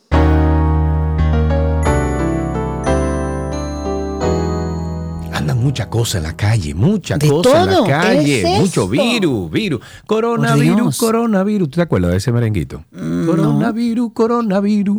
Bueno, pues hay muchas cosas en la calle, eh, muchos virus, como decimos ahora mismo. Y por eso siempre conectamos con nuestra queridísima doctora Yori A. Roque Jiménez. Ella pertenece a Infecto Team, Infecto Team, así lo pueden buscar en redes sociales, es infectóloga e internista y nos acompaña una vez a la semana para actualizarnos sobre los temas eh, de medicina, de salud que andan siempre en el tapete. Eh, doctora, feliz año, ¿cómo está usted? Feliz años a ustedes muy bien, gracias a Dios, porque no me ha afectado ninguno de los virus ahora. Así que y, y, ninguno de los recuas de hijos que usted tiene tampoco ni tampoco a la recua. Bueno, la, la eh, sabes que estábamos en Colombia, la pequeña me la llevé un poco moqueando. Ok. Eh, pero allá se sanó. Allá se sanó. Ah, no, pues chévere. Así que eh, somos leyendas. Ok, ¿cómo empezamos? usted quería hablar, creo que del sincitial respiratorio. Eso anda regado en Estados Unidos de una forma impresionante. Lo estoy escuchando todos, los, todos los días, lo estoy escuchando las noticias de, de Estados Unidos. Y justamente por ahí comienzo de que seguirán los virus en estos próximos días, porque ya en diciembre, eh, ustedes dicen que yo vengo a actualizar, pero yo estoy como que con el mismo tema, siempre el mismo tema, el mismo tema, pero por el hecho de lo siguiente, eh, hablamos de esto en diciembre, noviembre, desde octubre, mucho antes de que el Ministerio de Salud Pública lanzara la alerta por, por los virus que estaban circulando, estábamos ya nosotros hablando de, de esto y eh, vimos que sí, que en diciembre nos arropó no solamente el dengue, sino también los virus respiratorios, el sincitial, influenza, COVID resurgió, eh, no se deja morir. Y eh, quiero traerlo ahora a, tapete, como mencionas, porque justamente en Estados Unidos ya están dando la alerta de que seguirán estos virus de que todo apunta a que van a seguir por unas semanas más porque allá el 10% de todas las pruebas que se están haciendo para virus están saliendo positivas. Y de ellas, eh, el que está como bateando ahora es la influenza.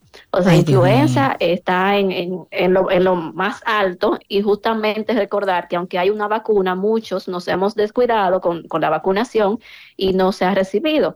Entonces, todavía estamos eh, expuestos no solamente al COVID sin sistema respiratorio, que ya sabemos que da muchísimas complicaciones, secuelas, sino también a la influenza. Allá, eh, como dije, más de 15 mil pacientes en, en, el mes de diciembre, para el 23 de diciembre, más de 15 mil pacientes fueron admitidos por eh, procesos respiratorios, aunque la estadía, la ocupación de camas se, se mantuvo en un 76% aproximadamente, pero mira como dice Sergio, ha estado escuchando que sí, más del 10% de todas las visitas a los hospitales eh, son del 8 al 10%, todas las visitas a los hospitales a la emergencia es por síntomas respiratorios. Así que tenemos que estar atentos porque ahora los niños vuelven a la escuela, comienzan ya la próxima semana otra vez. Ustedes saben que ellos son los que, sobre todo los más pequeños, eh, se comparten todo, se contagian, entonces van a la casa y por ahí comenzamos todos. Y hay que estar atentos porque detrás de los virus vienen las complicaciones, sobre todo bacterianas y otras más. Claro, si ustedes tienen alguna pregunta para la doctora Joria Roque Jiménez, eh, pueden llamar 8, no, 809-562-1091. 809-562-1091 Estamos hablando ahora mismo en medicina, nuestro segmento de medicina, con la doctora Yori A. Roque Jiménez sobre estos temas de salud que están ahora mismo en, los medios de comunicación, incluso internacional. ¿Con qué otra cosa seguimos? Seguimos con otra cosa también muy interesante. Hacía yo una encuesta ayer por las redes porque mucha gente después que le dio eh, una gripe en diciembre, entonces viene a la consulta o se está quejando de una tos eh, seca. Que no eh, se ustedes saben cuando la gente dice como una Exactamente, una tos que no sé, incluso eh, yo puse como un, un, como un poll y mucha gente dijo una tos peor cuando, que cuando tenía la gripe. Y eso hay que tenerlo en cuenta porque se trata de eh, muchas veces una tos post-infecciosa y lo voy a explicar aquí rápidamente. Eh, tos post-infecciosa se refiere a esa tos que se mantiene semanas después de haber mejorado los demás síntomas. Siempre yo le pregunto si ya se le quitó la moqueadera que tenía, si ya no tiene fiebre, ya se le quitó el, la el dolor de cabeza, pero sigue con esa tos que, como dicen, es eh, que no lo deja dormir, y pudiera deberse a una de dos causas. Una de ellas es que ocurra un eh, goteo postnasal, que es como que se va eh, secreciones por detrás de la nariz y van a la garganta y hace que el paciente tosa o el mismo virus produjo a nivel de las vías respiratorias superiores una hiperreactividad bronquial y hay todo un síndrome que abarca eso. Lo menciono porque en ambos casos hay recomendaciones de manejo. Entonces, si usted o alguien que usted conoce tiene esa tos, que no lo deje en paz, eso no se le va a quitar ni con eh, la miel de abeja, ni con limón, ni una serie de cosas. Hay que corregir, hay que corregir estas situaciones y para eso es recomendable que visite a un especialista, sobre todo neumología o un otorrino, puede eh, hacerle el, chequeo de las vías superiores para ver si se trata de una de estas dos eh, condiciones que les acabo de mencionar. Okay. y algo que trajiste y que querías comentar con nosotros habla de la relación de, de hipocondría y la muerte temprana. ¿Qué relación tiene esto, Yuri? Pues fíjate, eso muy eh, interesante y lo traje porque ustedes hablan mucho sobre la salud mental en su podcast y este fue un estudio que, que dicen como un surprising finding eh, relacionando en Suecia eh, pacientes que fueron diagnosticados con hipocondría, que son personas como que tienen miedo a enfermarse o que tienen miedo, es un, problema psiquiátrico, una entidad. Sí, es un problema de salud mental, de personas que sienten que siempre están enfermas, que se van a morir, que tienen que ver medicamentos, que cualquier cosa, que me voy a morir mañana. Así es, es una ansiedad, es una enfermedad eh, que produce mucha ansiedad y ellos encontraron, luego de revisar eh, 4.000 pacientes que fueron diagnosticados con esta entidad entre el 97 al 2020 en Suecia, un aumento de riesgo, o sea, 84% mayor riesgo de muertes tempranas y que vivieron más de cinco años menos que personas que no tenían este, este trastorno. Entonces, es interesante porque ellos encontraron eh, dentro de las causas de muerte de estas personas, eh, tanto muertes eh, no asociadas a enfermedad, como asociadas a enfermedad, ellos encontraron un gran porcentaje de pacientes que murieron por suicidio. Es decir, que aunque la mayoría eran mujeres, que también son de las, que más tienden a, cometer suicidio, pero sí un 86% tenían mayor riesgo de eh, cometer suicidio a edades tempranas. Entonces, esto es muy interesante porque, como ustedes siempre mencionan, eh, no le hacemos mucho caso a lo que es la salud mental, pero fíjense cómo esta situación, que suele ser, eh, a veces ni, caso le ponemos, a veces un paciente se queja y decimos, ah, no, eso es lo que está haciéndose el enfermo, eso es lo que tiene demasiada ansiedad, pero sí realmente está demostrado por este estudio y hay que tomar en cuenta porque ahora eh, realmente la salud mental es algo que está en el tapete y que debemos tenerle mucho cuidado. Ok, eso es interesante. Y cuando finalicemos el segmento de medicina, vamos a poner parte de, la promoción justamente de un podcast que tenemos dentro de Karina y Sergio After Dark. No, vamos, que habla a poner un poquito del podcast, Karina, por la promoción no la tenemos. No la tenemos. No tenemos la promo, pero ponemos un poquito del podcast para que escuchen el principio. Exacto, para que puedan, si quieren pasar por ahí, pues bueno, pasar y ponerse un poco al día en qué significa la hipocondría. La ketamina, querida Yori, esto es un tema que ahora ha salido en medios internacionales, que está en todos lados y que está causando graves problemas. causando problemas, la ketamina tiene mucho causando problemas. Sí, claro que tiene mucho, pero que ¿eh? últimamente es como que en las noticias se habla mucho de este tema. Sí, es así. Justamente ayer vi una noticia de un joven en Gran Bretaña que falleció como resultado de sobreuso de, ketamina, pero sabemos que también con la noticia de la muerte de Chandler Bing de la, de, la serie Friends, esto también fue noticia porque los reportes indicaron al final que había ketamina eh, realmente en su sistema. Y por eso la traigo también a mencionar, como hablamos también el año pasado de fentanilo, digo el año pasado, hace dos o tres días, de fentanilo, pero justamente uno ha escuchado la ketamina porque sí, eh, eh, desde los 60 está en uso porque se utiliza como un em, anestésico. Eh, en Estados Unidos se utilizó también en la, en la guerra de Vietnam y, se ha utilizado para otros muchos fines, pero además tiene ese mal uso como una droga recreacional eh, y también se utiliza, como dije, para trastornos eh, psiquiátricos, por ejemplo, para eh, gente que tiene problemas de, agitación en, los, en las salas de emergencia, para la depresión, para trastornos de ansiedad, pero también para la migraña, para la epilepsia y otros. Ciertamente, por, lo que dijimos en las noticias, fue el más reciente por la muerte del actor Matthew Perry, que tuvo una, una, aparente sobredosis de, de, ketamina. Ah, finalmente fue ketamina. Sí, dijeron que tenía eso, fue lo, Exactamente, que él la utilizaba por su problema de, depresión o ansiedad y parece que tuvo una, una sobredosis, porque las dosis de estos medicamentos hay que tener mucho cuidado.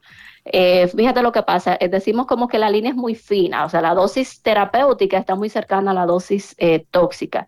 Y habla de que, por ejemplo, a, dosis bajas, la ketamina puede causar elevación de la frecuencia cardíaca, de la presión arterial, pero a dosis más altas, pero estamos hablando de menos de 5 miligramos por kilogramo de peso o más de 5 kilogramos de peso. Sí, porque eso, eso, es, eso es para animales, eso es para caballos y animales grandes. No, pero se usa también en seres humanos, ojo. Sí, pero que normalmente, Karina, se usa para, para animar, o sea, para, animales, grandes, volumen, sí. Ah, tú, dices a esas dosis más altas. Sí, por Ejemplo, porque eso depende eso también depende porque estoy mencionando por kilo de peso, porque en una persona no va a ser lo mismo una persona de 100 kilogramos de peso que una persona de 70 kilogramos de peso. Pero uno de 70 kilogramos no puede utilizar la dosis del de, 100 kilogramos. Y ahí es que voy. Eh, que el que se va haciendo dependiente va aumentando la dosis y entonces vienen los efectos adversos. Eh, por ejemplo, más de 5 miligramos por kilogramo de peso te va a dar hipertensión o puede darte hipotensión, te puede dar aumentar la frecuencia cardíaca, pero te puede bajar la frecuencia cardíaca o puede ser obviamente sedativo, sedante, causar depresión respiratoria o paro respiratorio y obviamente todo eso, eh, imagínense una persona que tenga factores de riesgo, por ejemplo, que sufra del corazón o que tenga algún problema respiratorio de base, entonces viene ya el paro cardiorrespiratorio. Esto es para tenerlo en cuenta porque quizás eh, se puede tener acceso a este medicamento, pero no todo es como como, lo pintan y por eso tiene sus indicaciones. Ok. Perfecto. Bien, bueno, con eso vamos a finalizar entonces la participación de nuestra doctora Yori A. Roque Jiménez. Recuerden que la doctora y todo el equipo de Infecto Team está ahí para contestar muchísimas preguntas. Me encanta el feed de Infecto Team porque tratan. Sí, porque es educativo y tratan muchos temas que a lo mejor la gente a veces se siente hasta con miedo de tratarlos con su, con su propio médico. Y, ahí, en palabras llanas. Exacto, en palabras, palabras llanas. Que nos entendamos. O sea que, doctora, un beso para usted. Gracias por, por empezar el año con nosotros y gracias por todas las informaciones. Gracias a ustedes siempre que me escuchan. Un, beso grande para la doctora Yori A. Roque Jiménez. Y como dijimos, para finalizar este segmento de, medicina, nosotros vamos a poner un poquito aquí de, del inicio del podcast que nosotros hicimos sobre eh, precisamente este tema de la hipocondría. Eh, déjame ver, aquí está. Vamos a escucharlo.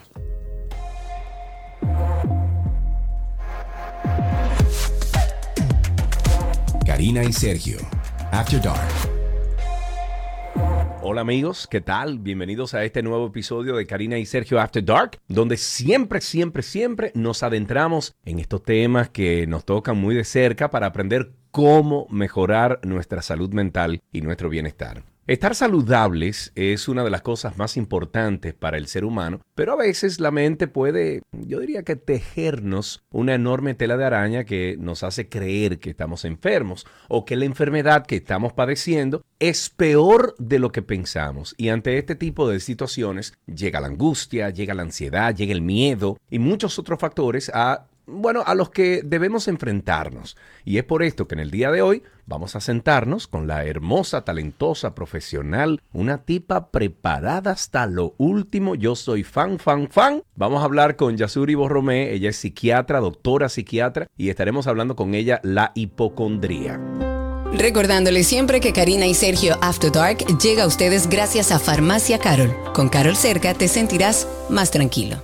Doctora, el destino nos une. ¿Cómo está usted? Yo estoy honrada después de esta presentación y alegre de volver a estar aquí para poder presentar temas de salud mental, que realmente es mi pasión. Para nosotros, de verdad, de verdad, doctora, usted es una de nuestras favoritas aquí en este podcast y usted siempre será bienvenida. Y qué, bueno, qué mejor profesional para nosotros tratar este tema de la hipocondría. Vamos a, a la definición siempre. ¿Qué es hipocondría. Excelente. De los diagnósticos más comunes en consulta, te puedo decir que casi a diario lo veo en la consulta. La hipocondría pertenece al grupo de los trastornos de síntomas somáticos. Viene siendo esta preocupación generalizada e intensa que causa un gran sufrimiento a estar creyendo que se padece una terrible enfermedad, una grave enfermedad. Es importante este punto porque es el temor a la enfermedad más que los síntomas mismos que puede estar padeciendo el paciente. Claro, eh, yo no necesariamente en los temas eh, médicos, etcétera, pero yo sufría antes,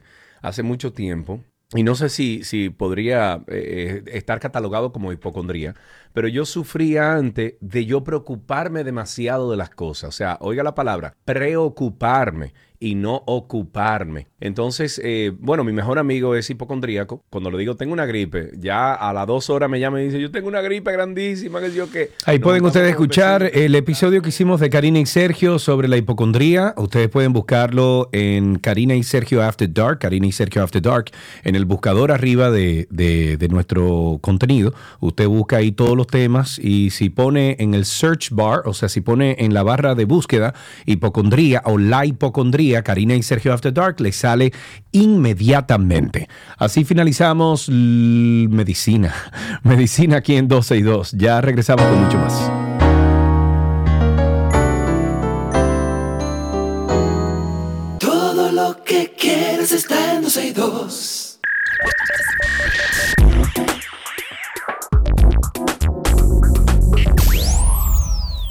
Iniciamos lo mejor de la web. Vamos a compartir algunas cosas que encontramos en la autopista de la información. Y como estamos estrenando año, quisimos eh, o quise traer una aplicación para establecer rutinas de año nuevo. Uno siempre cuando empieza un año, y yo estoy en eso, escribe las cosas que quiere hacer, las rutinas, los nuevos hábitos, los proyectos y todo lo que uno sueña hacer en este año 2024.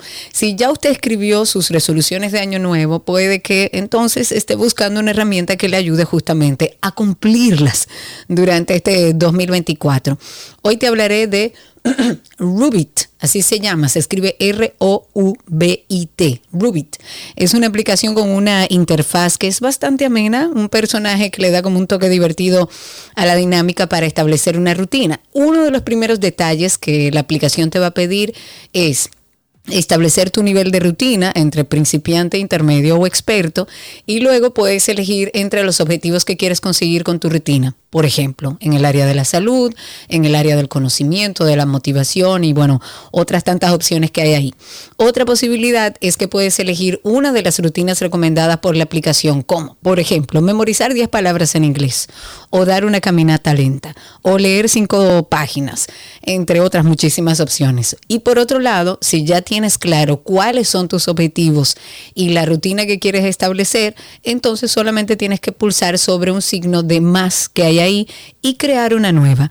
La aplicación además te permite establecer recordatorios, configurar que se repita en determinados días, asignarle un grupo, eh, bueno, entre otras, eh, otras posibilidades. Y si además quieres llevar un registro detallado de tu día, puedes valerte de la selección que dice diario, que ahí lo que te da es la posibilidad de especificar una emoción en el calendario y escribir como si fuera una especie de diario personal. Y también cuenta con un sistema de recompensas para que te mantengas motivado con esos objetivos que pusiste, con esas nuevas rutinas y hábitos que has establecido en la aplicación. Si te interesa el sistema que propone esta aplicación, puedes descargarla en tu celular desde Google Play o de App Store. Su nombre es Rubit, se escribe R-O-U-B-I-T. Ok, me voy con novios virtuales, porque no es la primera vez que alguien decide crear una pareja artificial. ya hemos incluso visto robots, aplicaciones diversas en este sector, pero con el crecimiento de la IA, de la inteligencia artificial generativa, eh, bueno, está como acelerando el proceso que tiene entusiasmado a unos y asustados a otros como Karina. Ahora conoceremos Open Love Amor Abierto. Es una aplicación de novia virtual. También hay novios, ¿eh? Impulsada por inteligencia artificial que se presenta como una innovación en el campo de las interacciones sociales digitales. El núcleo de esta aplicación radica en su capacidad para ofrecer una experiencia de conversación personalizada, eh, emocionalmente enriquecedora, a través de personajes de la IA, de la inteligencia artificial, con diferentes personalidades. Aspectos clave, por ejemplo, de Open Love. Lo que destaca esta aplicación son cuatro puntos principales. Está la diversidad de personajes, o sea, la aplicación ofrece una variedad de personajes de la IA, de la inteligencia artificial, incluyendo novias anime y compañeras virtuales, lo que permite a los usuarios elegir el personaje que mayor se, perdón, se adapte a sus preferencias y deseos. También están las conversaciones libres y personalizadas, está...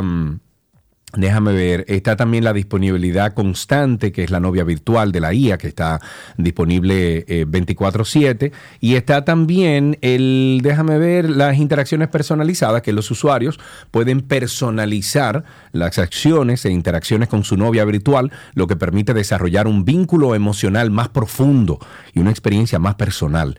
Open Love, así se llama, aprovecha la tecnología de ChatGPT de OpenAI, destacando los avances en el procesamiento del lenguaje natural y la generación de respuestas coherentes y contextuales. La aplicación puede ofrecer compañía y apoyo emocional, especialmente para aquellos que buscan una conexión social en un formato digital, pero siempre con la pantalla como, como eh, frontera. O sea, no hay una, una muñeca ni hay un androide que está contigo personal, pero eso llega eh, del en par de años. Ya con ese, ya con ese androide que está tirando Elon Musk. Eh, no sé si tú has visto la foto, Cari. Sí. Da miedo. Porque a mí yo, yo hace rato te digo que me da miedo. Está como el, cuento del sapo. Si aprende a cocinar. El cuento Wow, Sergio. Antes de finalizar, vamos a recordar nuestro podcast abusadorcito. Recuerden que estamos en todas las plataformas de podcast. Un red flag para mí fue lo vivido en una relación pasada, pues en el proceso del noviazgo todo era algo controlador. La red flag corresponde a la acción o el pensamiento de una persona que pone en alerta a otra persona de que algo que está sucediendo está mal. Eh, un red flag que me pasó, tuve con una persona que me medía los likes que yo le daba a otra persona y las fechas específicas, asumiendo que pasaba algo en esas fechas. Y por lo general, este término hace referencia como a parejas o posibles parejas, pero se expande a todo tipo de interacciones, amistades, familiares, ambientes laborales, etc. En la romántica, si hay intentos exagerados de control o de celos, si la persona te critica y te ridiculiza, si te aísla de tu familia y amistades. Tuve que romper mi círculo social en el matrimonio porque tenía que estar en mi casa a las 7 de la noche porque si llegaba más tarde era todo un pleito.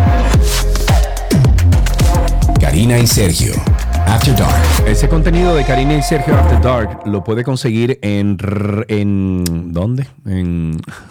En Google. En Google usted pone Karina y Sergio After Dark, Karina y Sergio After Dark.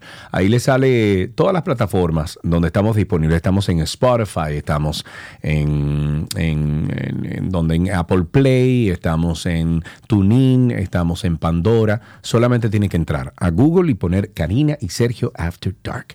Hasta aquí lo mejor de la web en 12 y 2.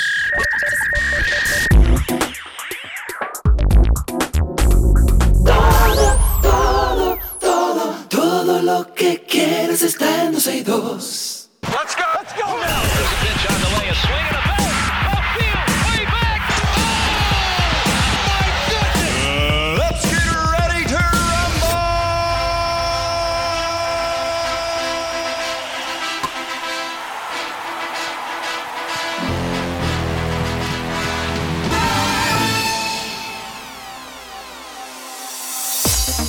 De inmediato, una noticia del mundo deportivo. Las, las estrellas. super- dale, tíralo, tíralo, tíralo. tíralo, tíralo. Voy, ¿me vas a dejar? Ok, gracias.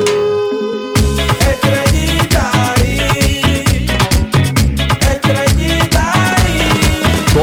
decía, Es de verdad que este año es verde. Las estrellas Sí. superaron por segunda noche seguida en entradas, ex, en entradas extras a los gigantes del Cibao, esta vez 5 5-4 en partido correspondiente al round robin. Raimel Tapia fue el jugador estrella de las estrellas. ¿Qué fue? ¿Y cuál es la risa? Que no entiendo. El jugador estrella de las estrellas. Sí, es verdad. Lo que pasa es que la, la, re- la rebumbancia, como decían por ahí. Ajá. Bueno, al remol- al remolcar la carrera de, de la victoria en la parte baja del décimo episodio, con las bases llenas y apenas un out. Por otro lado, Miguel Andújar batió dos cuadrangulares remolcadores de cuatro carreras. Emilio Bonifacio y Ramón Hernández también desaparecieron la pelota del parque. Y los Tigres del Licey se impusieron 9-3 sobre los Leones del Escogido. Con su triunfo, los Tigres se mantienen solos en el segundo lugar en el round robin con récord de 4-2, mientras que los Leones ponen su foja de 2-4. Seguimos en, el, en este caso en deportes en general. La Organización Deportiva Panamericana ha informado que su comité ejecutivo ha decidido de manera unánime retirar la sede de los vigésimos Juegos Panamericanos a la ciudad de Barranquilla, Colombia. Esta resolución ha sido tomada luego de innumerables incumplimientos de contrato vigente. Cabe señalar que el pasado 19 de octubre, en una reunión en Santiago de Chile, y tras recibir una carta oficial de las autoridades colombianas con fecha de 25 de octubre, Barranquilla solicitó una prórroga en los plazos para poder cumplir con el contrato. La propuesta fue aceptada por la Organización Deportiva Panamericana teniendo una nueva fecha que sería el 30 de diciembre de 2023 y el 30 de enero 2024. En básquetbol, Alex Rodríguez continúa haciendo crecer su carrera empresarial y ahora, después de una larga odisea, se ha convertido en el dueño mayoritario de los Minnesota Timberwolves junto a Mark Lore, un reconocido hombre de negocios de los Estados Unidos. Esto fue posible luego de que el ex pelotero de la MLB consiguiera reunir los 290 millones de dólares que faltaban para cerrar la compra. Ok, si nos vamos al alpinismo, el alpinista, la alpinista dominicana, mi amiga, hermana y cuasi familia, Thais Herrera, se encuentra en plena expedición en la Antártica, enfrentando el desafío de escalar el monte Vinson, es la montaña más alta de ese continente. Tras haber conquistado el Polo Sur en una expedición anterior, Thais ahora se embarca en esta nueva aventura llena de emoción, llena de desafíos, después de varios días de espera debido a bueno, muchas situaciones y condiciones climáticas adversas, finalmente ha llegado el momento para que Thais y todo su equipo vuele hacia el campamento base del Vinson.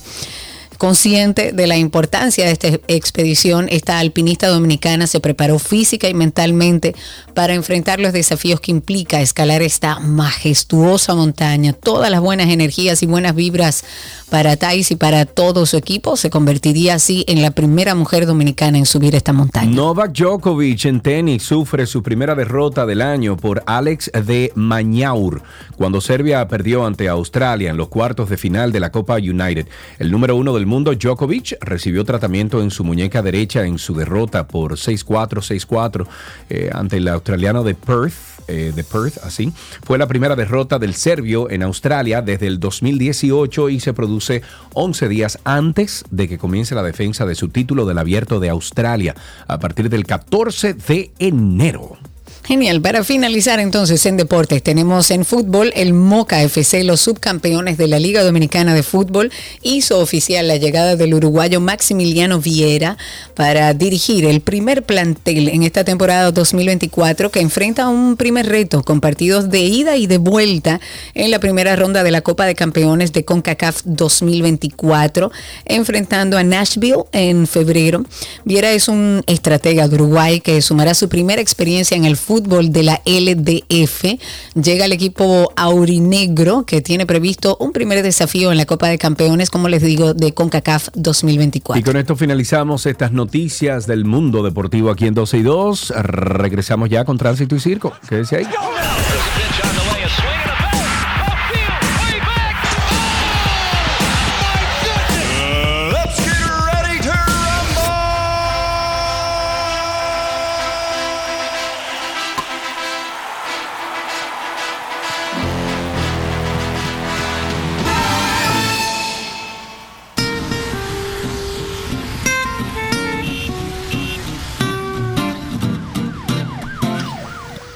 Iniciamos tránsito y circo. Pueden llamarnos al 820, no, al 809-562-1091. Vamos a utilizar el teléfono de nuestra cabina física en el día de hoy. Chiqui no está con nosotros porque está, bueno, con algunos temas de salud. Así que 809-562-1091 y aprovechen lo que los que están en Spaces con nosotros. Si quieren hablar, solamente tienen que darle al microfonito, levantar su manito y por ahí también participan con nosotros. Ok, bueno, algunas cositas que tenemos que compartir es que ya el 31 de este mes de enero 2024 se acabó el periodo de renovación del impuesto de circulación vehicular Marbete y se le va a poner su multa. Yo creo que es la primera vez que No hay que prórroga. Oye, creo que es la primera vez que no va a haber prórroga. Creo. Eso dice.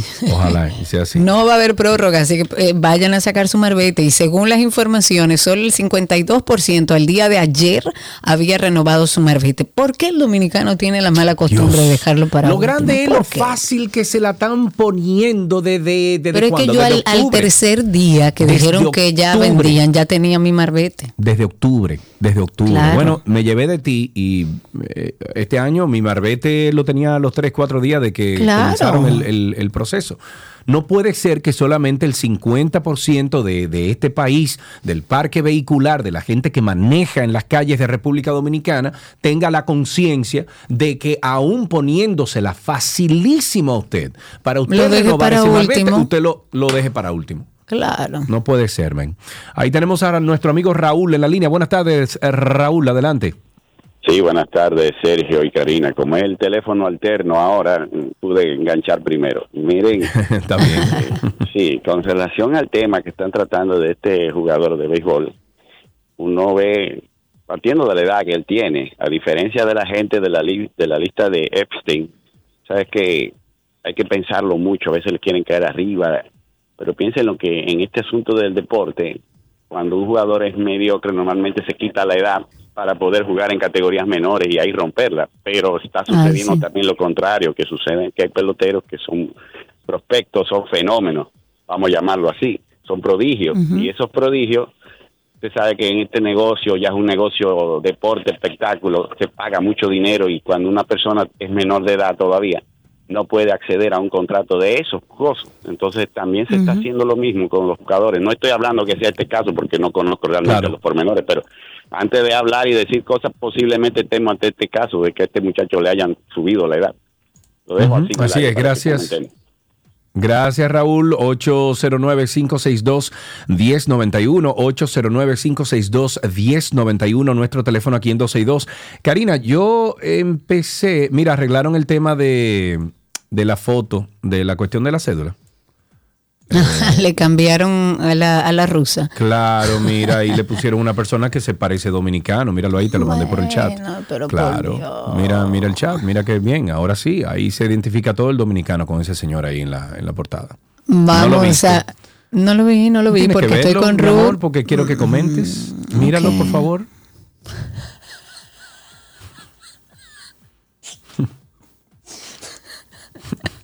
Ustedes no tienen madre. Adelante, Ey, ¿a quién Ruth, que la ahí? tenemos. ¿A quién pusieron ahí? Dime. Mira, Sergio, yo te voy a decir. Ay, caramba, ese sí es dominicano. ¿Qué me ibas a decir, Karina? Porque te quiero comentar algo. Iba, no, no, iba a decir que tenemos a Ruth, nuestra amiga Ruth, a través de Spaces. Adelante, Ruth, habilita tu micrófono, cuéntanos. Ruth, esa Ruth querida, desde fuera con mucho amor, cuéntanos. Hola, ¿cómo están? ¿Todo bien y tú? Aquí con mucho frío. Oh, me imagino. Mira, yo estoy haciendo una huelga aquí con Cristi ¿Por qué?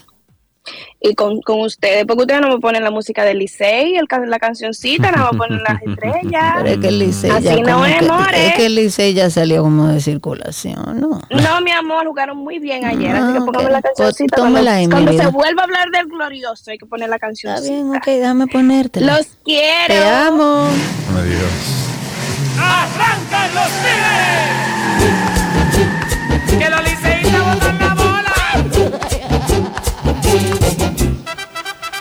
Para nuestra querida Ruth, donde quiera que esté fuera del país, siempre disfrutando de 12 hijos. Estamos ganando las estrellas, pero ahí está el tuyo. ¡Vamos, Licey! ¡Bota la bola! Lástima que nuestro chiqui no está en el día de hoy. Ruth, se te quiere, gracias por estar. Viendo algunas publicaciones de algunos programas que hoy en día disfrutan de mucho, mucho, mucho, mucho rating, independientemente del contenido que tenga, eh, disfrutan de mucho rating. Yo vi cosas ayer, Karina, que yo nunca de verdad imaginé. Mira que yo soy, tú me conoces desde, desde que empecé en los medios de comunicación y siempre he sido como rebelde en, el, en, en cuanto a contenido se refiere. Incluso cuando estuve en la X102, siempre era como, como vamos, vamos a hacer, eh, vamos a romper la... la- la- Disruptivo, el status quo, ¿verdad? El, el disruptivo es la palabra.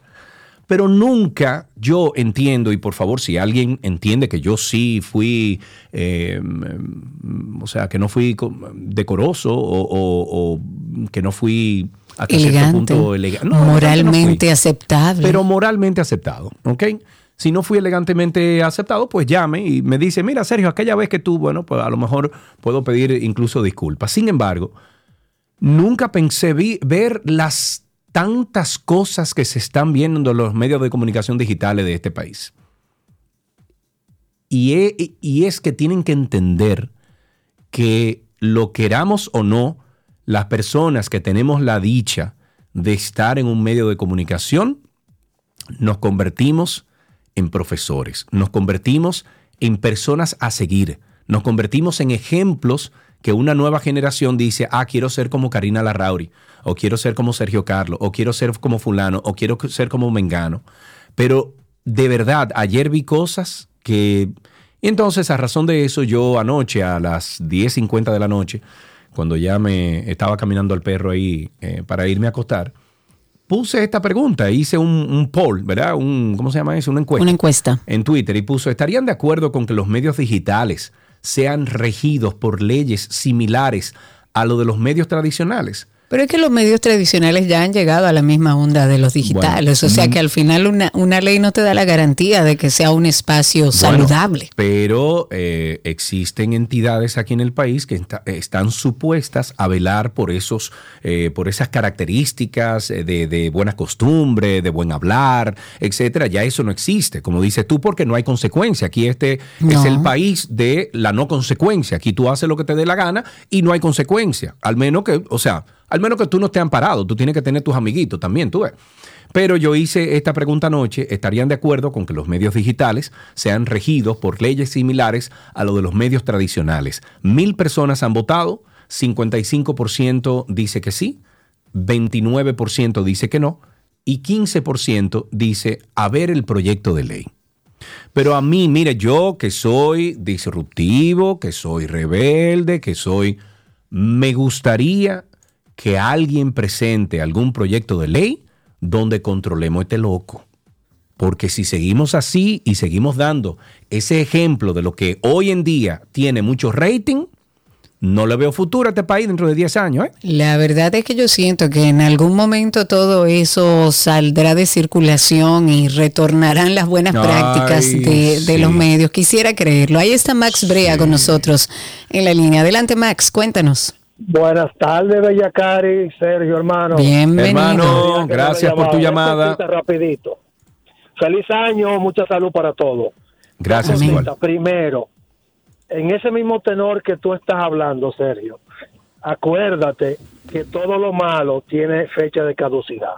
Eso va a pasar pronto. Eso es lo que yo no, no, no. Max, estoy en desacuerdo contigo y con Karina. Eso no va a pasar porque esto tiene una tendencia a seguir creciendo y no hay consecuencia. Los educados, los educados, somos más. Los educados no quieren meterse en el meollo del asunto. Por eso no se meten en política. Eso era uno. Y lo otro era, ¿qué vamos a hacer por Dios las autoridades ahorita? ¿Ustedes vieron la estadística de fin de año? Claro, pero es que todas las estadísticas arrojan que el problema mayor son los motores. 19 muertos, de esos 19, 17 fueron motoristas. Bueno, si los motoristas se mataran solos fuera, eh, yo creo que diferente, pero es que también matan a otros que no tienen que ver con el asunto. Porque mira, por ejemplo, un video que anda rodando ahí de Jamaica, de un motorista que anda por su vía, pero comienza a calibrar el motor, comienza a levantar la goma delantera y de repente pierde el control de la moto y se le estrella a una, a, a una van llena de gente. Dime tú, Ese y es esa gente problema. por su vía. eh, es que ese es el tema, es un riesgo para el que anda manejando y cumpliendo con la ley de tránsito, porque cuando usted cruza un semáforo en rojo, usted está poniendo en- en riesgo no solo su vida, sino del que viene en verde. Ahí estaba Plum, nuestro amigo Va Plum, en la línea 809-562-1091. Va Plum. Hola, Cari, ¿cómo tú estás? Hola, Sergio. Hola a todos. Hermano, que de tu vida. Eh, tranquilo, estamos en el médico ahora mismo, haciendo uno, finalizando unos chequeos, un- el turno del año pasado. el epiplón. Con- Chequea- chequeándote el epiplón, amigo. Por supuesto, todo, todo. Mira, yo quiero llamar la atención con respecto a los motores. Yo he estado diciendo hace tiempo, hay dos sindicatos que se han tomado esas avenidas para ellos, la Núñez de Cáceres y la Winston Churchill. Hay otro que ha surgido con mucha fuerza en la Lope de Vega. Esos motoristas que están ahí, que son de un sindicato, no sé cómo se llama, Fenam- Fenamoto, no sé cómo es, son eh, son muy agresivos. Yo lo he visto agrediendo personas, insultándolas. Y como ellos son miembros de ese sindicato, nadie le pone la mano. Y como sabemos que hay personas que son de los sindicatos que están muy arriba en el gobierno, ellos se sienten muy pegados. No, y eso hay que tenerle miedo y andar con respeto, porque si no, esas son gente que, que manejan las discrepancias con mucha violencia. Ellos no resuelven nada hablando. De hecho, nosotros tenemos historias eh, que hemos abordado aquí, Sergio y yo, varias veces, de cuando vivíamos juntos eh, por ahí, bueno, camino para Puerta de Hierro, que bueno. Si nos llevamos de eso. 809-562-1091. Tenemos a nuestra querida Ceci a través de Spaces. Adelante, Ceci. Cuéntanos, habilita tu micrófono. Y los que todavía no se han comunicado pueden llamar al 809-562-1091 porque estamos utilizando el teléfono de cabina. Ceci, te doy un chancecito más para que puedas habilitar tu micrófono. Adelante. Hello. Bienvenida. Hola, dos cosas. Rapidito, ¿verdad? Sí. Primero, muy feliz año nuevo para ambos. Gracias. Les deseo, les deseo de todo corazón lo mejor de lo mejor, lo que les va a llegar, porque así va a ser. Que está así decretado. sea. Entonces, la segunda es para darle las gracias a la gente de Comipol y de, ¿cómo es? MOPC, MOPS, Ajá. del Ministerio de Obras Públicas y al oficial Arias, que laboran o que mm, colaboran con, en el área de Bávaro. Mi esposo ayer sufrió un percance con su vehículo y ellos se acercaron a él, lo ayudaron a buscar a alguien que arreglara el vehículo, por lo menos para quitarlo de medio de la vía, y se quedaron con él por cerca de cuatro horas esperando por una grúa. Eso es loable, estoy muy agradecida con ellos y las cosas buenas. Hay que decirlas, estoy de acuerdo contigo, Ceci, gracias por eso. 809-562-1091, 809-562-1091. Aprovechamos, nos va. Hay una llamadita y Cristi, hay una llamadita. Vamos a ver, tenemos a Samuel. Samuel, buenas tardes. Gracias por tu llamada. Buenas tardes, Sergio, Karina y al pueblo dominicano. Hermano Bienvenido. Samuel, cuéntanos, ¿qué tienes para nosotros? Bueno, aquí en Higüey ahora mismo está la cosa está tranquila, el pueblo, la temperatura está agradable. Y nada, este, esperando a ver qué va a suceder con la autoridad de que, que piensan ahora participar en, en- en las elecciones. Pero yo, Bueno, eso, eso sí es verdad, amigo. yo estoy llamando ¿Qué para- decías? para, Sí. para decir, oiga lo que pasa, que aquí en este país no hay régimen de consecuencias. Aquí los primeros que violan la ley y violan todo son los políticos, los que están arriba. Aquí hay un sinnúmero de ladrones de cuello blanco que no les sucede nada. Aquí uno se lleva impotencia cuando uno ve cómo se llevan el dinero de uno, el dinero público, miles de millones de pesos y andan ahí disfrutando el dinero. Yo, que soy dueño de ese dinero, que me, me cobran mis impuestos, ¿me entiendes? No me devuelven en bienes y servicios eh, eh, realmente. Entonces, Es este así. país, vamos, no, no no se sabe qué va a pasar, pero aquí tiene que suceder algo. Eso es todo. Gracias por tu llamada, amigo. Y sí, estamos de acuerdo.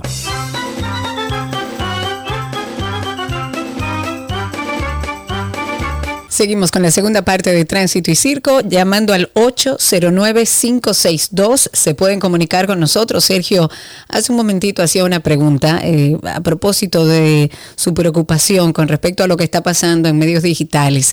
¿Estarían ustedes de acuerdo con que los medios digitales sean regidos por leyes similares a los de los medios de comunicación? Si usted tiene para aportar, 809-562-1091. Mientras tanto, tenemos a Robert en la línea con nosotros. Adelante, Robert. ¿Qué tal? Feliz años a todos. Gracias, igual. Con respecto al tema anterior, de lo que estaba mencionando el, el oyente que llamó, de que no hay un régimen de consecuencias, eh, realmente le quería plantear esta propuesta, que ya yo mismo la he enviado hasta el mismo, la misma DGI, eh, perdón, a la misma DGCET. Eh, Imagínense una plataforma o un proceso donde de- tú, Karina Larrauri, como ciudadana, eh, te- entras a la página de la DGC y, y tú estás abajo de un semáforo y ves el carro blanco, negro y azul que están, a- que están abajo del, del no estación y le tira una foto y lo, y lo sube ahí y eso te entrega a ti un código anónimo o cuando tú pones tu correo y te dice gracias por su por su reporte se multó a la persona y a usted le corresponde un 1% de eso eh, José, mira, yo tengo Ah, meses, no me deja mentir Sergio Carlos, eh, desde, bueno, yo creo que un año, más de un año, diciendo que sería interesantísimo que incluyan a la sociedad en este tema. ¿Por qué? Porque ya la tecnología lo permite, porque en inicio la idea que dábamos aquí en el programa de radio no era que hubiera ninguna retribución, yo creo que incluso lo haríamos gratis, con el ánimo de arreglar un No, poco no, el pero está tránsito. bueno, el 1%. Está bueno. No me, por eso te digo, no me disgusta.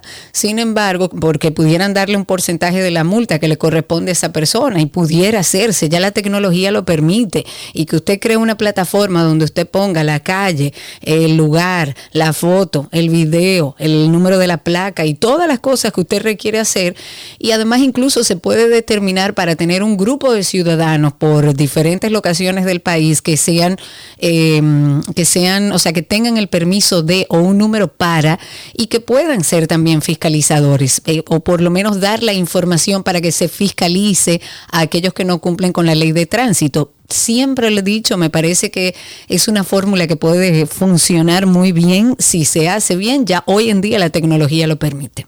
Ahí tenemos en la línea, déjame ver, José. José era que estaba al aire ahora mismo. José era que estaba con nosotros. 809-562-1091, 809-562-1091. José está en la línea. Buenas tardes, José, adelante. Hola, yo soy José de Santiago, de los Caballeros. Muy bien, Eh, buenas tardes para todos. Igualmente. Y Sergio, gracias por ser un embajador de, de la, de la serie 031. Ah, muy bien, muchísimas gracias. Mira, yo quiero hacer una denuncia, hermano. Ujú. Y voy a ser breve, pero quiero que se entienda. De personas que están vendiendo mercancía. Perdón, José, ¿te perdí? José. Eh, parece que perdimos a José. Vámonos con Juana, que está en la línea. Juana, adelante. Buenas tardes. Juana. Perdimos a Juana también. 809-562-1091, 809-562-1091, 809-200-1091. Vamos a ver si tenemos a José de nuevo. José, adelante. Es José, pero de La Vega ahora. Ok, José de la Vega, baja el, el volumen del radio, José de la Vega, y escúchanos por el teléfono. Cuéntanos. Ok, ahí. Sí, adelante. Eh, Sergio, el pensar mío, ¿qué hace un AME, un DGCEL, parado como si fuera un palo de luz? Vamos a comprarle vehículos, comprarle que anden a patrullar la calle, las autopistas, comprarle vehículos a todos esos DGC como Estados Unidos. Patrullen ujú. todo. Mm.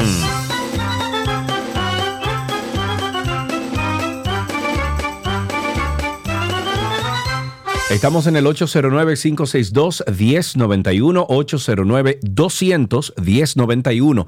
Ahí tenemos a Raquel. Buenas tardes, gracias por tu llamada. Cuéntanos.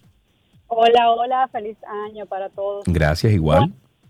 Yo no sé si es cosa mía, pero aquí las calles están que cae tres gotitas de agua, eh, los hoyos acabando con, con esta carretera. Yo, por ejemplo, en lo personal, el primero caí en un hoyo que se me poncharon dos gomas y ayer el novio de mi hija también cayó en un hoyo y se le ponchó una goma. Entonces, eso habla mucho también de las condiciones que están, que están en estas calles, terrible. Para que sepa, ¿por dónde más o menos tú andabas cuando se te picharon esas gomas?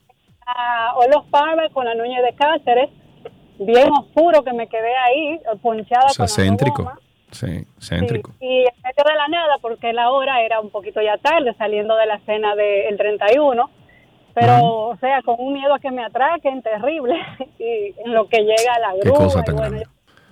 Qué hay- pena que tuviste que pasar por ese mal momento, Raquel. Y sí, ahí, yo, yo estuve en la capital, ¿cuándo fue?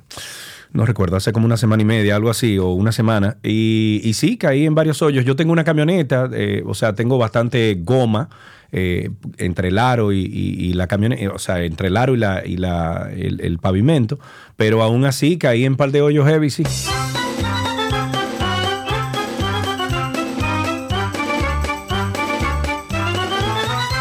Ángel está en la línea. Buenas tardes, Ángel. Bienvenido. Buenas tardes, Carlos. Buenas tardes, Karina. ¿Cómo Saludos. Hola. Estamos bien, gracias a Dios. Feliz año nuevo. Cuéntanos. Gracias, igual. Eh, yo quiero denunciar algo que está pasando con el parqueo. Ángel, para poderte escuchar bien, por favor, baja el volumen del radio. Escúchanos por el teléfono. Cuéntanos. Eh, para denunciar algo que está pasando en el parqueo de larga duración del Aeropuerto Internacional de las Américas. Yo le tengo miedo a ese aeropuerto, ese, a ese parqueo. Me pasó el 22 de diciembre a la 1 y 45, cuando yo llego a la entrada, está tapado con una barrera plástica y me dicen que el parqueo está lleno. Yo, que el parqueo está lleno, eso es raro. Y entonces veo algo, no, si usted quiere lo puede dejar con Apolo. Apolo. Yo le digo que no, que yo no voy a dejar mi carro así. Y me dice, no, pero si usted quiere se puede desmontar a ver si hay ahí eh, el, el parqueo. Y yo, ¿cómo así? Pero es que eso no es posible. Ahí tiene, ahí tiene que haber parqueo vacío. Cuando me desmonto, le tomo la palabra a ellos, me desmonto, habían 10 parqueos disponibles. Y entonces, Bien. ¿por qué no te permitían entrar? porque recuerden que ellos tenían un convenio, parece que con Apolo, eh, Claro, para mandarlo para allá. para mandarlo para allá solamente metiéndome a mí, diciéndome a mí que no hay, pero para que yo le suelte mi llave a ellos. Y yo le digo, no, eso no me desmonto y mira, allí hay un parqueo. Y cuando voy me dice, no, espérate. ¿Y cuánto cuesta eh, con ustedes? Me dice, ¿qué tiempo tú vas a durar? Mío, cinco días. Y me dice a mí, bueno, son cuatro mil o cinco mil o seis mil pesos. Porque me... El caso fue que yo le dije, ¿cuánto me sale por la máquina? Me salen dos mil pesos. Yo, ah, no, pues mira, Claro. allá hay un parqueo, ábreme la puerta, quítamela que yo voy a entrar y me voy a parquear.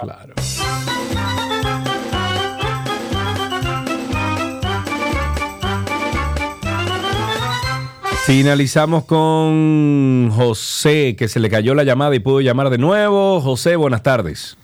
Buenas tardes de nuevo. Eh, Ok, adelante ahora. eh, yo quiero denunciar a unas personas que están vendiendo mercancía por internet. Y cuando tú vas a denunciar a la policía, ellos te dicen que no se puede hacer nada. Entonces yo creo que hay que hacer como una denuncia, a ver si más gente se proclama. ¿Qué es lo Y que más- pasa? Están dos o tres y tal vez esto se arregla. Mira, eh, yo tengo una hermana, para, para ponerlo en contexto, que ella compró o quería comprar un teléfono ahora en diciembre para Navidad.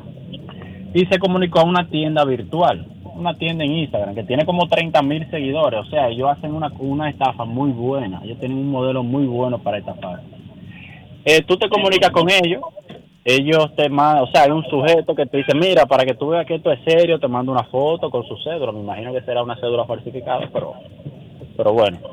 Eh, te dice cuando tú me, cuando yo esté en Caribe Tour, que por ahí fue que dijo que lo iba a enviar, enviándote el, el celular, tú me pago. José, tienes que bajar el volumen del radio para poderte escuchar, si no se, se obstruye la comunicación.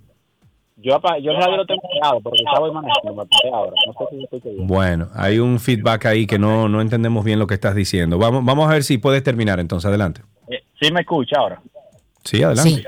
Ok, yo quiero denunciar unos estafadores por internet.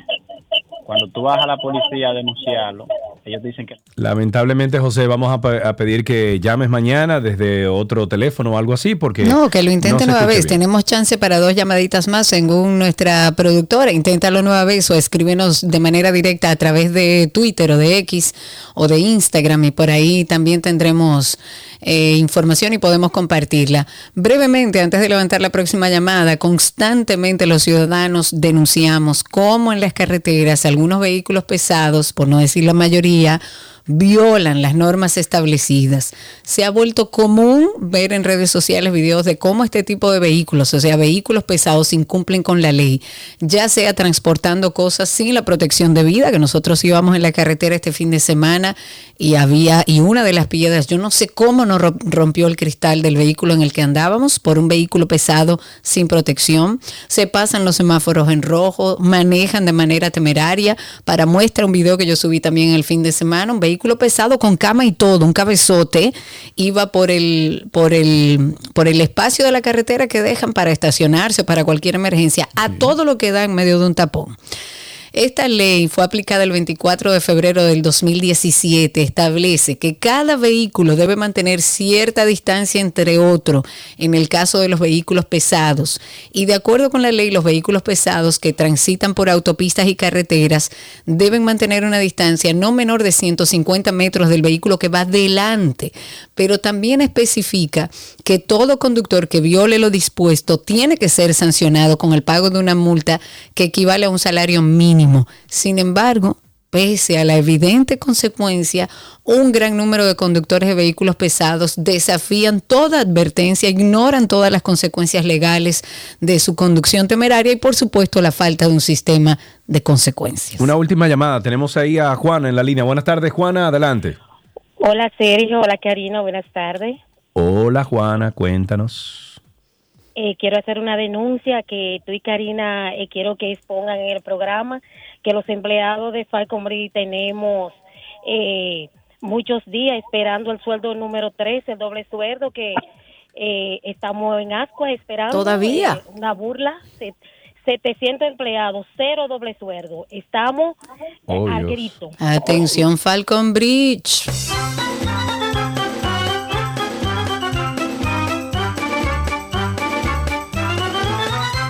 Vamos a ver si David está ahí para la última llamada. David, adelante. Buenas, Sergio y Karina. Feliz año nuevo, bendiciones para los dos. Gracias, hermano. Cuéntanos. Bien, Sergio, con respecto a todos los hoyitos que tenemos en Santo Domingo, eso la culpa la tienen las autoridades anteriores. Las autoridades ¿Cómo anteriores. así? No entendí.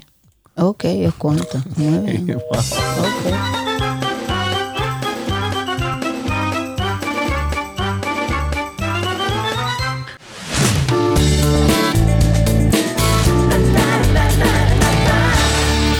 un disparatico ahí que yo hice. Vamos con algunas noticias del mundo del entretenimiento. Britney Spears terminó con los rumores de que se encuentra trabajando en un nuevo álbum a través de una publicación de Instagram en donde dijo, nunca regresará a la industria musical. En esta publicación Britney dijo, y estoy citando, solo para que quede claro, la mayoría de las noticias son basura, no pasan de decir que estoy recurriendo a gente al azar para hacer un nuevo álbum.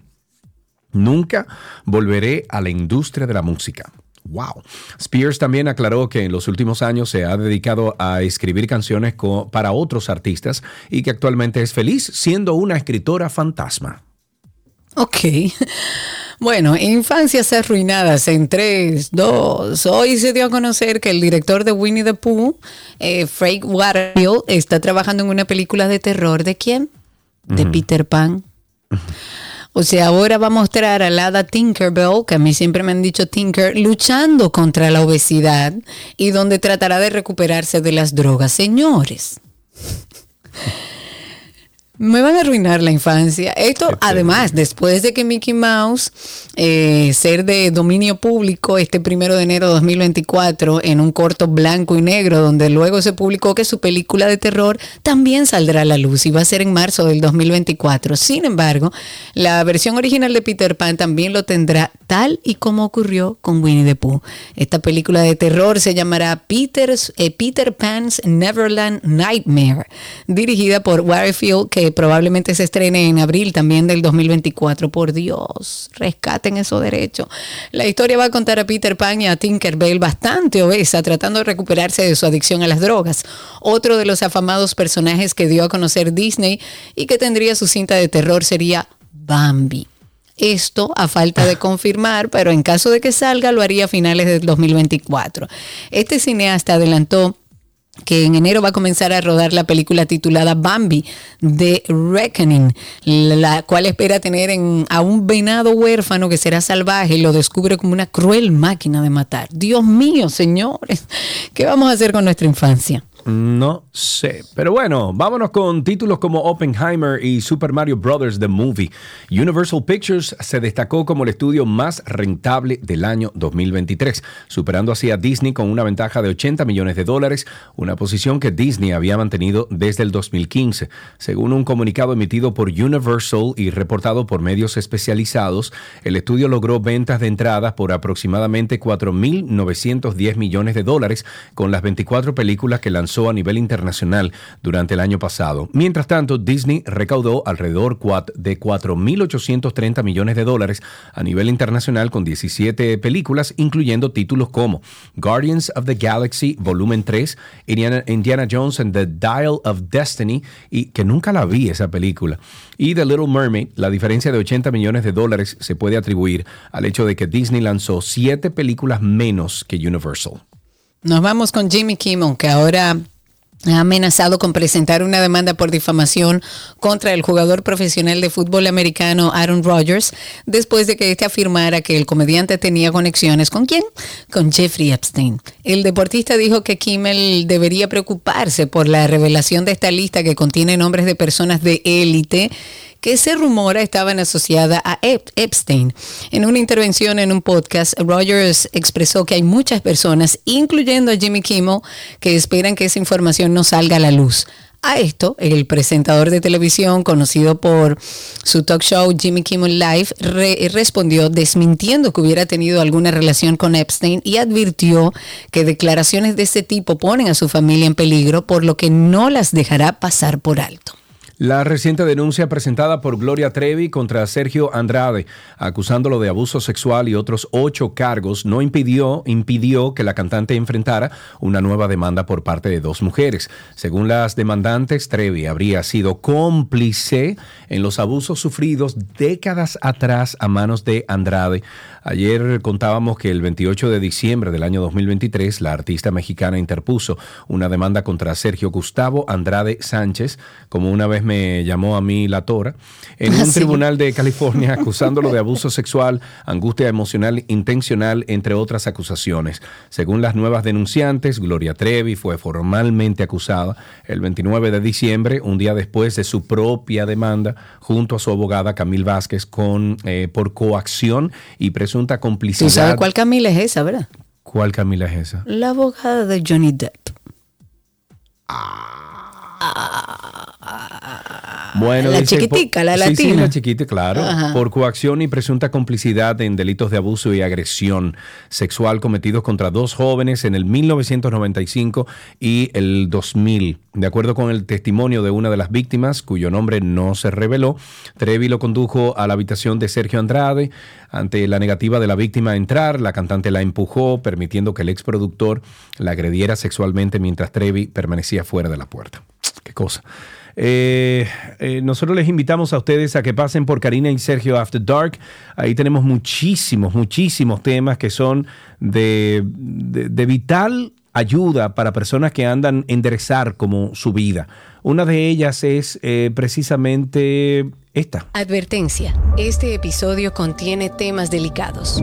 Las estadísticas no muestran la realidad de lo trágico que es la realidad del abuso en nuestro país. Con muchísimo temor, evidentemente, porque sí, me amenazaron. Mira, si hablas, te pasará esto, le pasará algo a tu madre. Nunca dije nada. Y hoy vamos a hablar de un tema que, que nos une a muchos en el silencio. Me decía que si yo se lo decía a alguien, iba a quemar nuestra casa con mis hermanos y mis padres dentro. Y que yo me iba a quedar sola en el mundo y que nadie iba a saber por qué. El temor que eso me daba con tan solo ocho años, no se lo puedo explicar. Y volvió a pasar y volvió a pasar y volvió a pasar. Aunque se pueda comunicar verbalmente, el niño no entiende lo que está pasando. El niño no sabe lo que es abuso sexual porque no tiene ninguna experiencia en lo que es el desarrollo de la psicosexualidad. Karina y Sergio. After Dark. Karina y Sergio After Dark en todas las plataformas de podcast. Nos buscan ahí como Karina Larrauri Podcast o Sergio Carlo Podcast.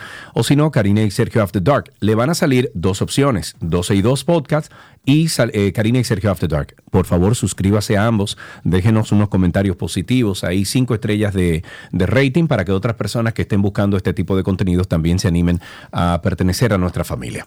Hasta aquí, entretenimiento en 12 y 2.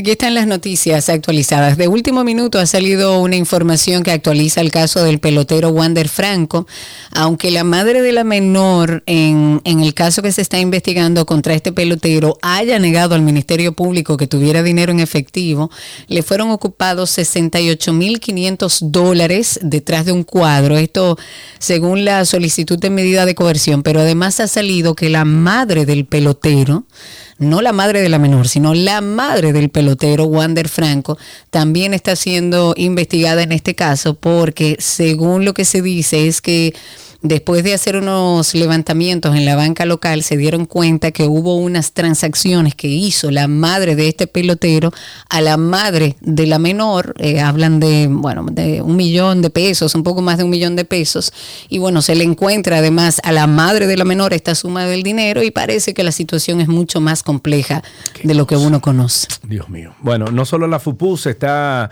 quejando, está inconforme, el vocero del bloque del PLD, Luis Enrique Ha dicho que es una cortina de humo el decreto emitido por el Poder Ejecutivo que procura regular la publicidad gubernamental. Según Luis Enríquez, con esta acción el gobierno intenta quitarle la razón a la oposición que ha expresado por diversas vías su preocupación sobre el uso excesivo de la publicidad oficial para establecer una percepción en la población muy contraria a la realidad de los males que afectan a la gente. Este representante del PLD dijo lo siguiente, él debió manifestar este punto de vista desde la elaboración del presupuesto, cuando pusieron la partida de más de 11 millones de pesos para el gasto de publicidad. Tiene cierta razón, pero lamentablemente el PLD no debería de opinar. Porque Yo aquí se digo. gastó mucho cuarto en Yo diría que no, PLD. yo favor. diría que no. Y tampoco me siento como que nos dieron un aliciente con ese nuevo decreto. Está un poco abierto eh, y como que no, eh, es- está muy a la ligera, a decisión del político. Pero el Banco Central de la República Dominicana informó en el día de hoy que a partir del lunes 8 de enero de este 2024 van a circular los billetes de 200 pesos dominicanos año 2023. Estos billetes, eh, cuya fabricación se ordenó mediante una licitación pública, contienen las mismas características de seguridad de los billetes que ya conocemos de 200 pesos, los cuales mantendrán su fuerza liberatoria para el pago de todas las obligaciones públicas y privadas. Ok, nos vamos con que el presidente Luis Abinader dejó inaugurado el primer tramo carretero entre Barahona y Enriquillo, que incluye el Mirador San Rafael, el Mirador de Enriquillo, el puente sobre Río Maniel y el asfalto del tramo que abarca unos 20.5 kilómetros. Durante el acto de inauguración, el presidente dijo que estos dos días que estará por la región Enriquillo son de especial significado para el sur, que pasará a ser de, de sur profundo a sur fecundo por los grandes eh, cambios significativos que vienen. Abinader explicó que con el desarrollo vial que se está ejecutando se podrá ahorrar aproximadamente hora y media en destino desde, la, desde Santo Domingo hasta Pedernales y viceversa y dijo, ¿Y por qué esto es importante? Porque son hora y media para uno de los destinos que va a ser este año en términos de región de mayor crecimiento económico de la República Dominicana. bueno, ok, dame un segundo. Ujú, Ok, 12. 12. Ahora sí. La DNCD informó en el día de hoy que apresaron a un hombre vinculado al tráfico de drogas y otros delitos en el ensanche Isabelita. Eso es en Santo Domingo Este. Un operativo que se llevó a cabo en conjunto con la Armada y el Ministerio Público. Y se trata de Alexandre Cepeda Reynoso, alias Tocayo. Él es señalado como miembro de una red de narcotráfico que enviaba drogas a Puerto Rico a través de viajes ilegales. Según estas investigaciones eh, preliminares, el imputado además organizaba viajes clandestinos a la vecina isla y aprovechaba para enviar drogas en embarcaciones que salían con ilegales desde las costas de la provincia María Trinidad Sánchez. La Policía Nacional, a través de la Dirección Especializada de Atención a la Mujer y Violencia Intrafamiliar, arrestó a un hombre que agredió físicamente a una adolescente de 14 años y cuya acción quedó grabada en un video que posteriormente se volvió viral en redes sociales. El hecho sucedió en el sector de Licey de Villamella, en el municipio de Santo Domingo Norte. Eh, según relata el informe policial, el agresor solo, el agresor, perdón, solo identificado como Jason, es el tío materno de esta víctima. El cuerpo del orden realiza las investigaciones del lugar para determinar las circunstancias que originaron esta violenta acción. La Policía Nacional ha reafirmado su compromiso con la lucha en contra de la violencia intrafamiliar y la protección de las víctimas, dejando claro que actuará en contra de aquellos actos de violencia intrafamiliar y de género. Bueno, la vida de un adolescente de 16 años terminó tristemente luego de los disparos al aire que hizo un agente de la Policía Nacional porque le rayaron el vehículo. Este hecho ocurrió el sábado pasado, 30 de diciembre, en el sector Los Redimidos. Esto es, eso está en el Distrito Municipal de La Victoria, donde además también resultaron heridas tres personas. Este joven tenía pensado perdón, terminar eh, sus estudios en la escuela para ingresar a la academia y convertirse, de hecho, en un agente de la Policía Nacional. Los vecinos y residentes de la zona han solicitado a la policía, a la, procu- a la Procuraduría, no dejar este caso en el aire y darle una pena justa al responsable.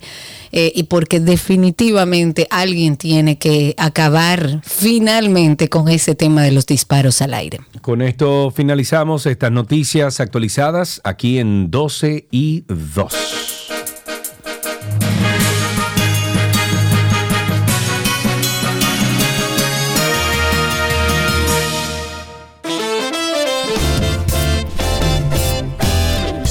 Mis amigos, pórtense bien, que todo les salga bien en el día de hoy. Gracias por la sintonía.